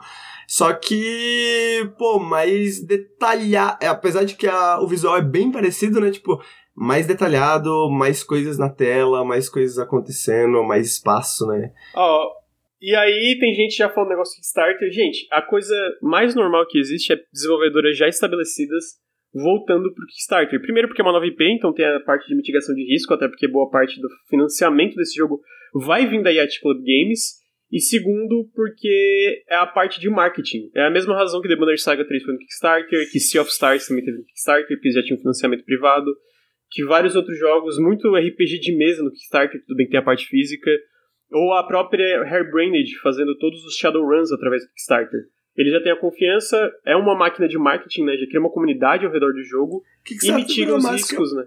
É, virou uma, virou uma forma de pré-order, né? Muitas vezes, né? Tem, ainda existem projetos que, tipo, pô, esse projeto ou ele vai acontecer com o Kickstarter ou ele não vai acontecer, mas esses projetos maiores geralmente costumam ser mais, como você falou, né? Uma questão de marketing, uma questão de comunidade e uma questão de pré-order, né? As pessoas que realmente gostam do jogo, que estão realmente E os caras fizeram não só o Shovel Knight, três campanhas inteiras gratuitas e, uma multiplayer, e um multiplayer gratuito, Estão financiando dois jogos originais de Shovel Knight também, que um que já saiu, que é um de quebra-cabeça que a galera falou super bem, e o Shovel Knight Dig. E também é, publicaram Cyber Shadow. Então, tipo assim, não é questão de, ah, não, não, necessariamente não tem dinheiro. Cara, a gente quer expandir um pouco o escopo original do jogo e a gente quer criar já essa comunidade ao redor e, obviamente, ser essa parte de marketing. O que é natural, mano. Eles não, tipo assim, a Yacht Club não tem nenhum financiamento externo, não tem nenhuma publisher por trás. Então, eu acho uma coisa completamente razoável pra parte de mitigação de risco, porque o Kickstarter serve para isso também. E aí eu sempre. É, falaram, estão distorcendo a promessa inicial dos financiamentos coletivos. Não. Eu acho que é, isso é questão de ignorância. Tem que pesquisar mais sobre Kickstarter e como é usado antes de falar sobre é, distorcer isso ou aquilo. Isso é uma visão muito é, ingênua da parada, que só pode ser usada para desenvolvedores que nunca lançaram nada. Também serve para desenvolvedores independentes é continuarem fazendo o que, que eles têm com mitigações de risco. Serve para isso. E eles são super transparentes no Kickstarter. Cara, a gente vai financiar boa parte, a gente quer expandir o escopo, tá aqui fazendo. Quem não quiser apoiar e comprar no lançamento, de boa. Não apoia. Agora, uma coisa que me frustra quando eu vejo esse tipo de coisa é isso. Ah, ah, os caras estão passando a perna. Pô, os caras estão passando a perna? Sério, os caras que lançaram três campanhas gratuitas, que fizeram todo esse trabalho e continuam fazendo? Gente, pesquisa um pouco mais antes de falar, antes de falar besteira na internet, sabe? Porque daí quando tem um monte de publisher que faz coisa bem mais problemática, não tem um pio. Aí quando tem uma desenvolvedora independente que, pô, consistentemente mostra que ela é, tem crédito, que faz as coisas certas, aí vem besteira, ah, distorce isso. Ah, não é assim, não é assim. Pesquisa, vê como é que funciona, vê como jogos são caros, muito caro, muito caro mesmo, pô, muito caro, antes de me falar uma coisa dessa. Porque, pô, sério, besteira, muita besteira mesmo. Rapaz! Na moral, eu preciso, Lucas, de um um, um ah, não, não vou passar a mão na cabeça, mano. Não vou passar a mão na cabeça porque isso é muito chato, cara. Ah, distorcendo isso. Distorcendo o quê? cadê? Qual regra que diz que financiamento coletivo só pode ser usado por uma desenvolvedora independente que nunca fez nada na vida? Nunca vi. Existe alguma, alguma, alguma coisa mostrando isso? Pô, é, é novidade para mim. Tem vários desenvolvedores que sempre fazem isso, aí do nada esses caras que são. Pô, você tem um exemplo de alguém que não só cumpriu as promessas do Kickstarter, como foi muito além. É isso aqui. Então, aí, eles estão fazendo um jogo novo, foram super transparentes. Ah, não, pô, dá licença, entendeu? Dá licença. Já vi vários desses takes na internet, todo mundo que tem um take desse tá errado. Pesquisa estuda antes de falar besteira. Eu, é, agora, eu, eu preciso si de um Ouro José para falar por mim nesses momentos, tá ligado? Porque eu quero falar, mas assim, eu quero deixar o Lucas. Eu quero deixar o Lucas flutuar. É, eu acho que essa, essa, essa mudança no modelo de financiamento coletivo é o que já tá acontecendo faz muito tempo, né? E tipo, é justamente. Eu comparo muito a, a. A gente já conversou sobre isso em live, inclusive, né?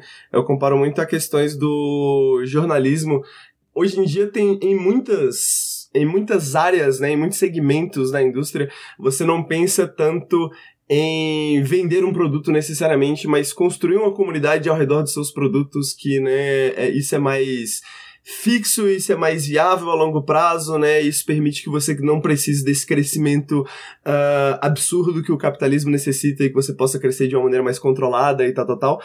E essas empresas, essas empresas, né, Double A, né, eu acho que isso é até um pouco um misnomer, porque a, a, o Shovel Knight era um jogo muito pequeno, né?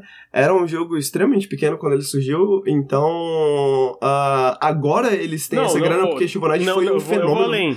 Não só Shovel Knight foi um jogo extremamente pequeno, se tu leu o Blood, Sweat and Pixels, os caras, tipo assim, quase faliram fazendo Shovel Knight. Exatamente. E aí eles tiveram o tipo, sucesso é... que eles fizeram. Foi ah, um fenômeno, DLCs. tá ligado? Foi um fenômeno Amigo, tinha três tá DLCs que eles prometeram, eles fizeram campanhas completamente gratuitas pra quem é? já tinha, tipo... Por que, por que foi esse fenômeno, né? Porque, tipo assim, eles ganharam muito dinheiro com o Shovel Knight, né? Tipo, eu acompanhei de perto porque eu adoro Shovel Knight, eu joguei Shovel Knight quando lançamento, e eu falei, cara, isso aqui é incrível, e eu nem gosto de jogo de plataforma tanto quanto o Lucas, por exemplo.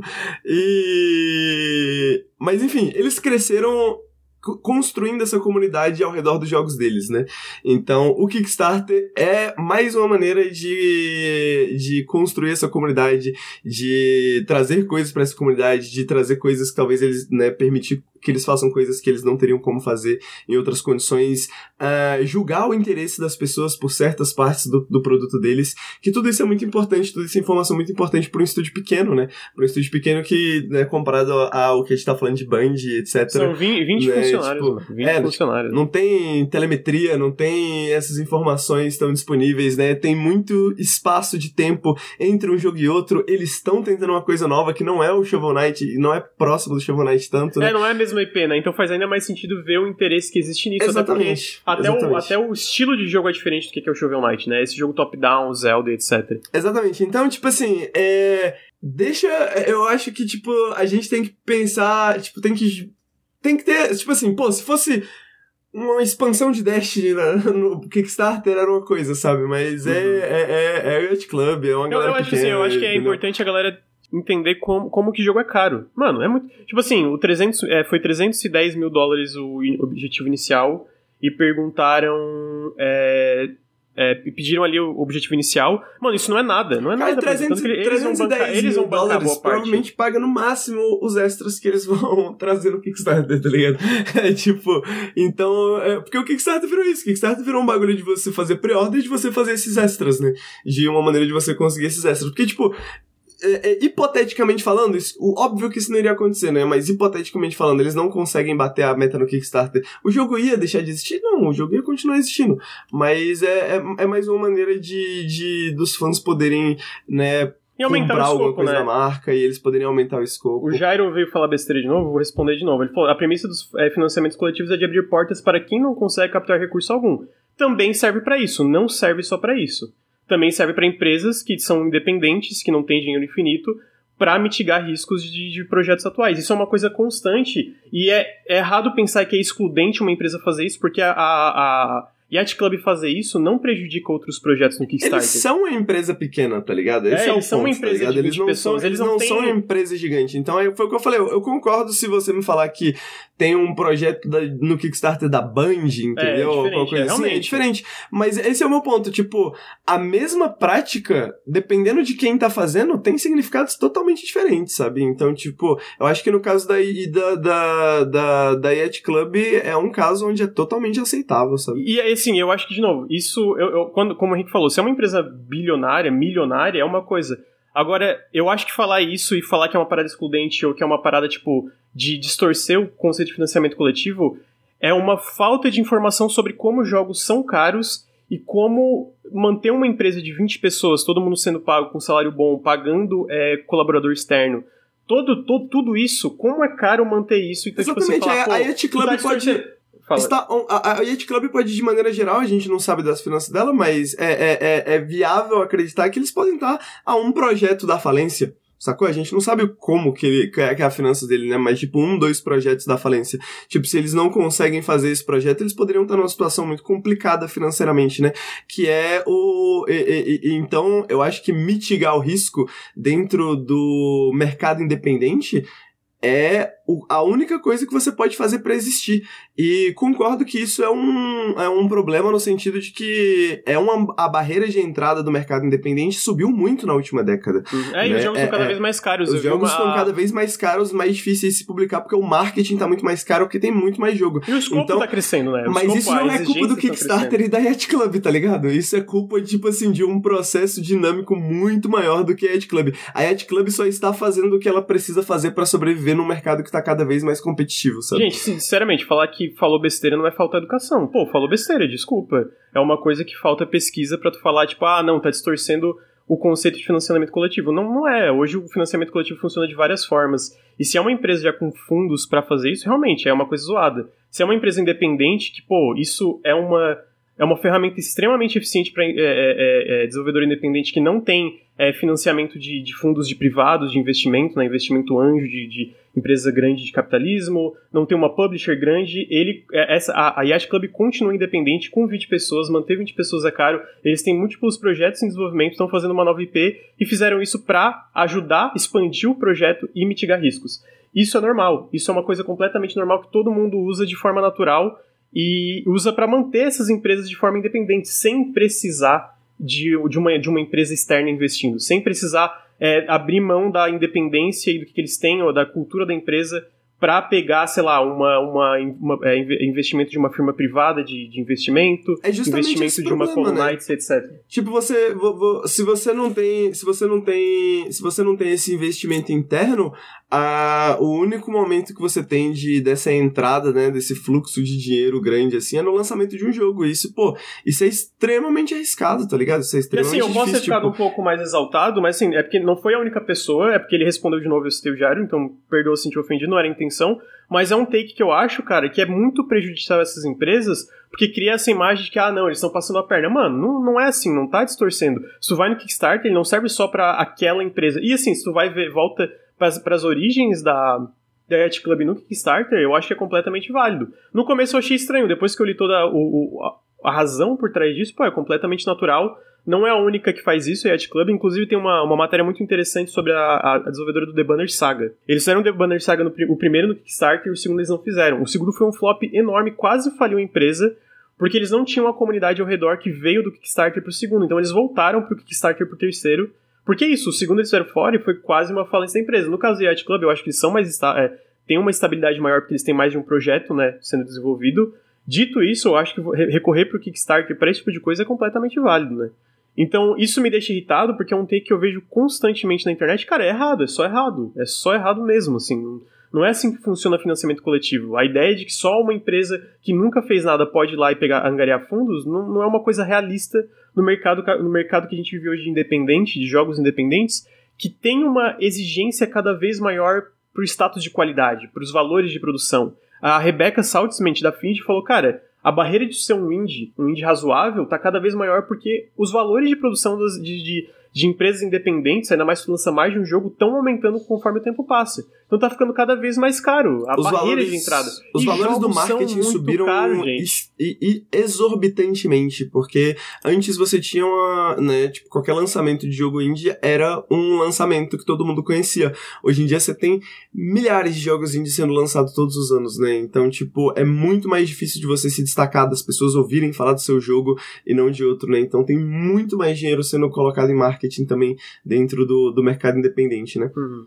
Então eu peço desculpa, eu acho que eu me exaltei um pouquinho, mas é só porque isso me irrita um pouco no geral.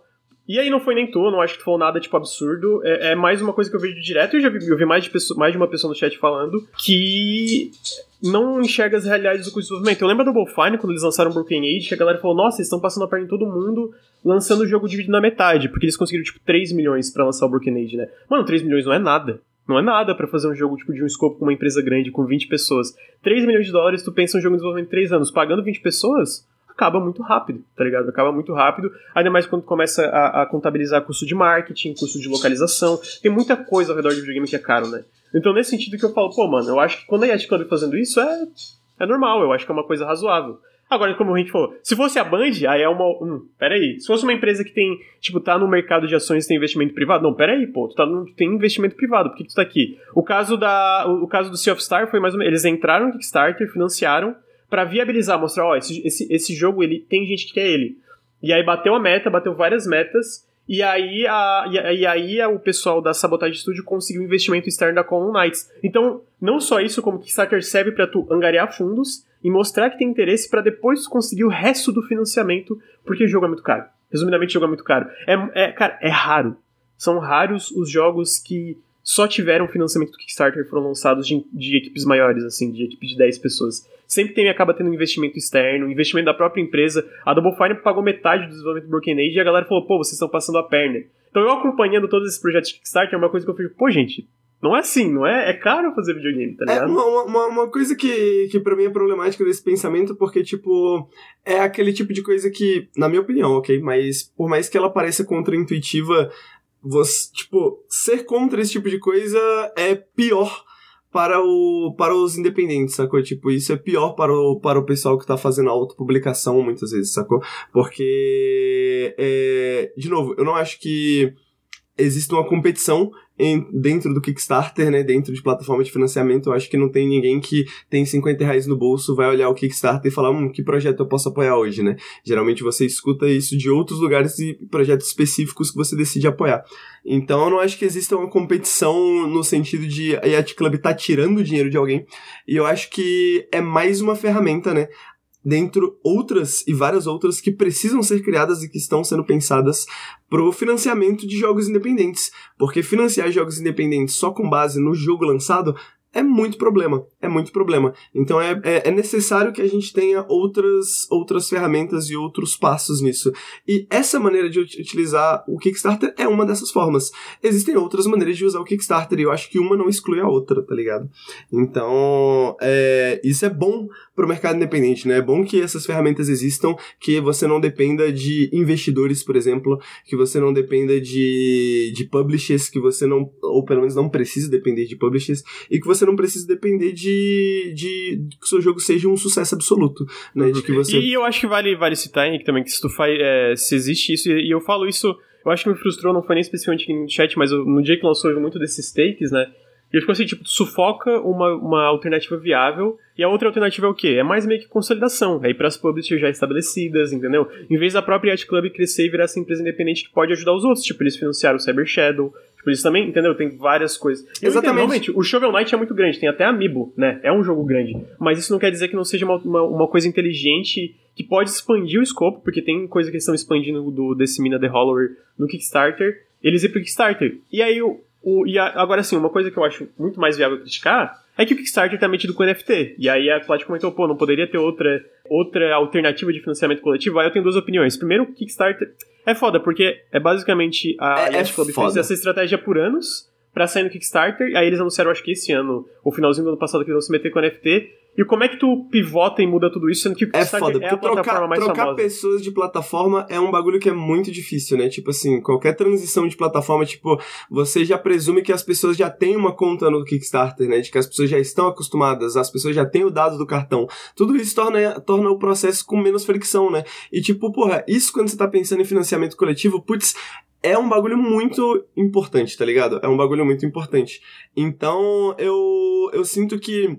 Eu acho que eu entendo na real, sacou? Tipo, eu entendo por que, que parece com. Porque, pare, porque é contraintuitivo, na minha opinião, e, e eu entendo por que, que as pessoas ficam com essa impressão, porque você vê o que, o que você vê acontecendo agora é meio que uma estratificação do mercado independente, né?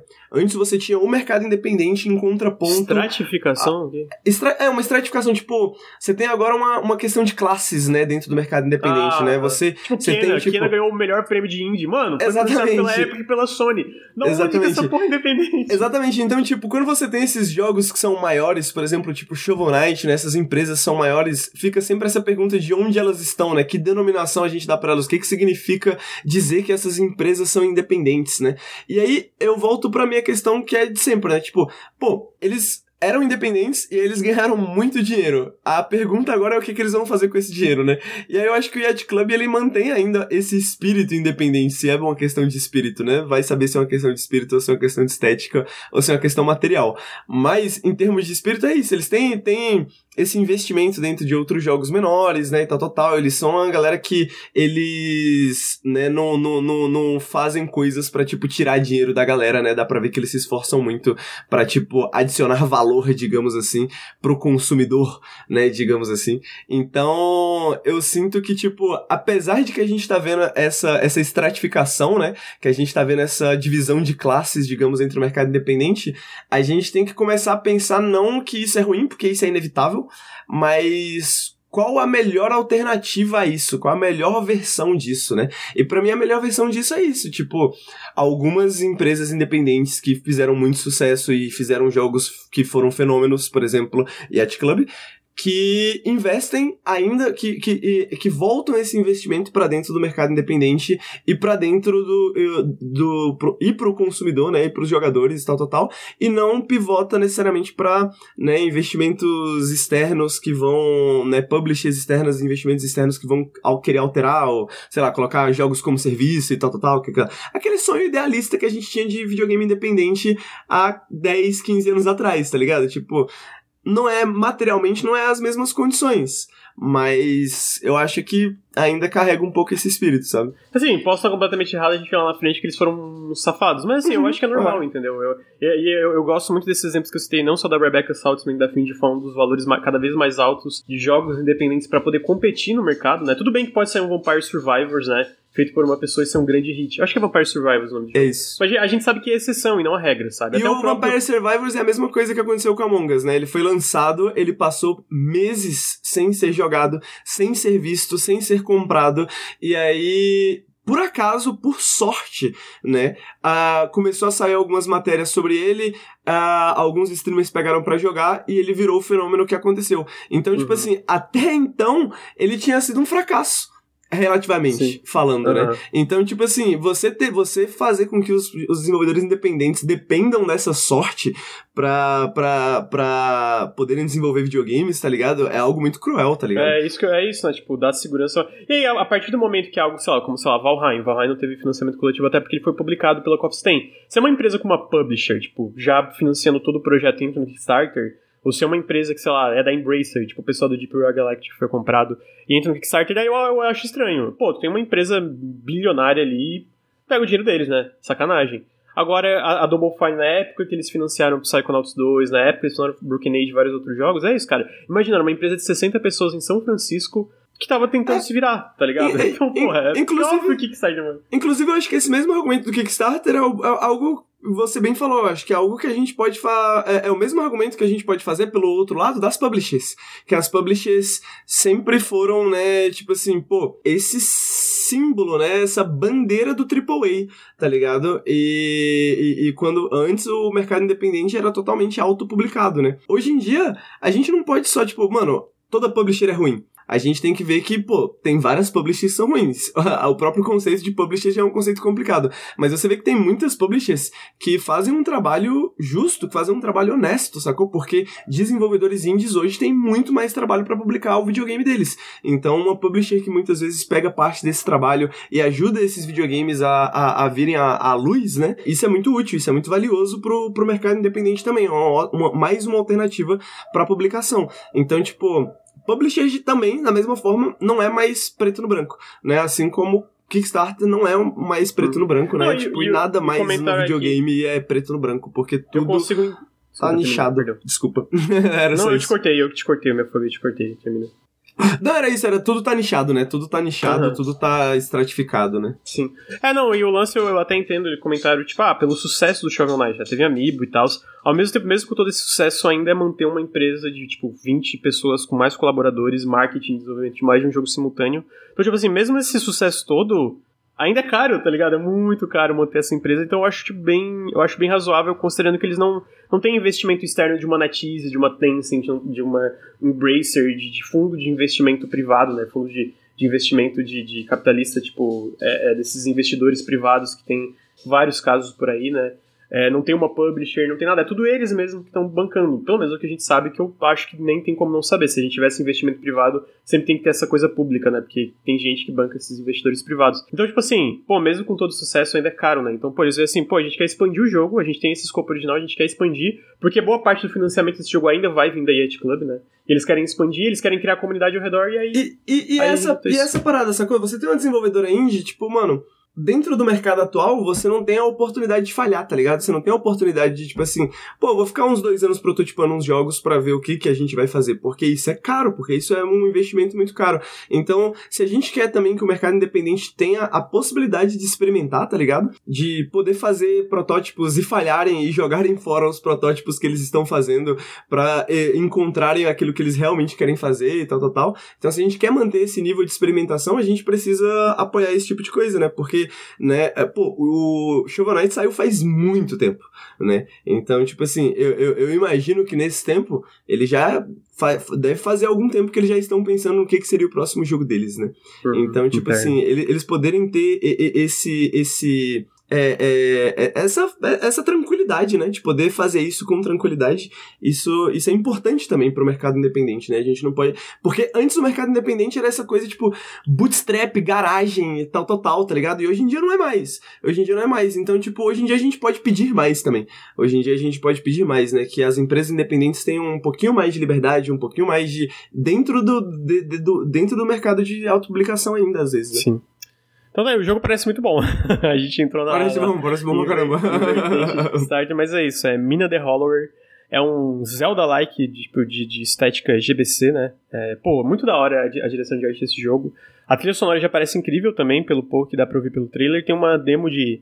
Não, não pra, pro, pro público, né? Pra influenciadores e imprensa que tem uma demo de 30 minutos, parece muito legal também. É... Cara, eu acho que é isso. Eu ia trazer também se. É, teve a última notícia que eu trouxe, na verdade, tem o Pokémon, o Legends Arceus vendeu 6.5 milhões de unidades em uma semana, batendo até o Pokémon Sword and Shield. Isso vai deixar o Henrique feliz, né? Aí, ó, se o Game Freak entra no Kickstarter, vai ficar puto. Aí vai ficar puto. Aí vai ficar puto. É... Então, sei que o Henrique tá, tá curtindo, né, amigo, Pokémon? Cara, eu joguei bem pouquinho. Eu mais assisti outras pessoas jogarem. Eu assisti o Ricardo jogar e o Amil jogar. E, pô, tô achando fantástico. Tô achando fantástico. Eu joguei, tipo, duas horinhas só. Mas, tipo assim, é, é, o que eu tava conversando com o Amil, né? Não é o, não, não é o sonho ainda, né? Não é o sonho ainda, mas. Pô, é o mais próximo que a gente tem, é o sonho que tem em casa. é o sonho que tem em casa.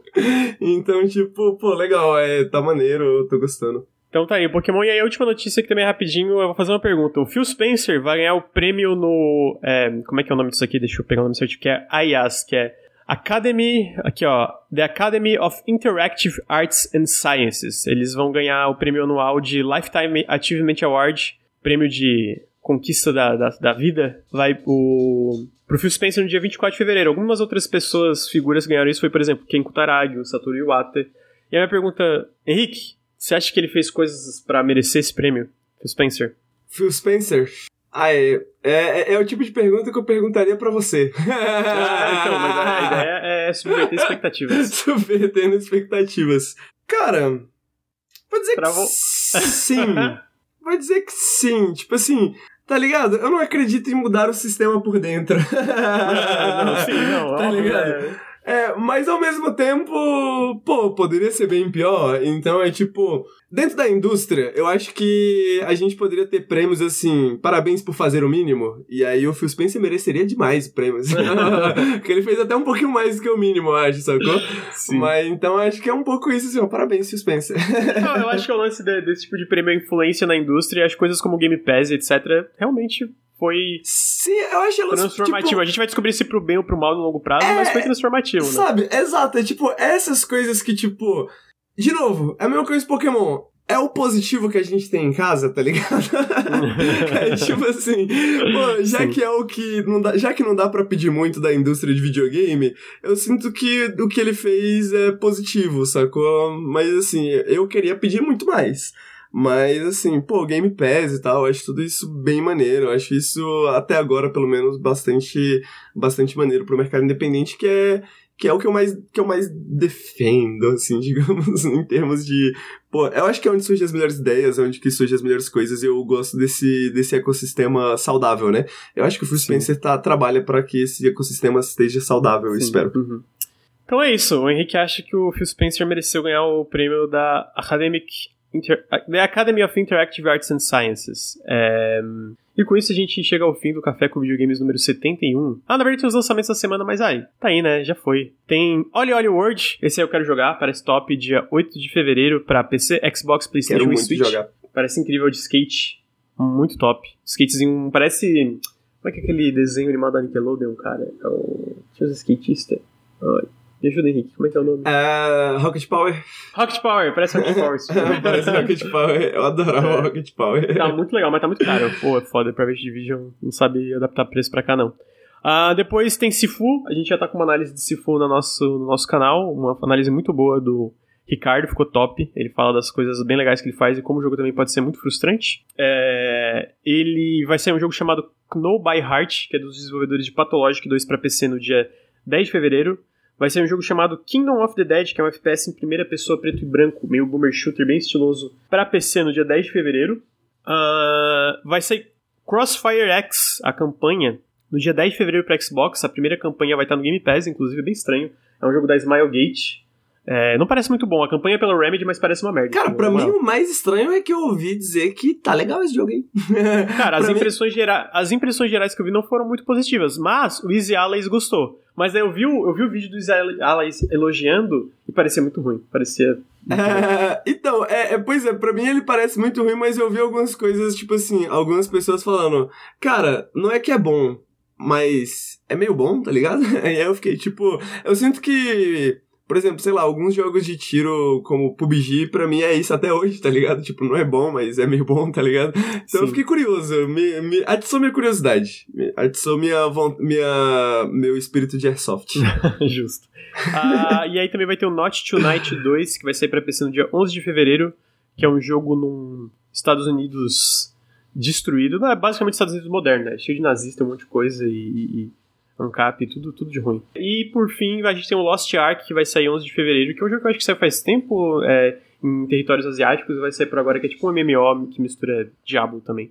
Parece legal, vamos ver. Talvez o Henrique jogue porque é o tipo de jogo que eu acho que ele gostaria de jogar. A, a, a parte do MMO me fez ficar triste, a parte do, do, do Diablo fiquei, fez eu ficar feliz. Eu fiquei hum, interessante. Então tá aí, agora sim a gente finaliza o Café com Videogames número 71. Obrigado, Henrique, pela presença. Obrigado você pelo convite, cara. O Heitor já, já, já foi, né? Foi mais cedo. Gente, obrigado aí todo mundo que apareceu no café, quase mais de 400 pessoas, valeu pela presença. É, lembrando que o Nautilus é financiado coletivamente. Se você gosta do nosso trabalho, considerem apoiar em apoia.se barra Nautilus ou picpay.me barra canal Nautilus. Todo o apoio faz muita diferença. É, se você está no nosso feed, vem no twitch.tv barra Nautilus Link, sigam a gente aqui. Se você está no Twitch, sigam a gente nos nossos feeds de podcast. É, desculpa pro Jairo, acho que fui grosso com ele, desculpa. e. Acho que é isso. Finalizo o Café com o Game 71 e até semana que vem. Tchau, gente. Beijos. Tchau, tchau.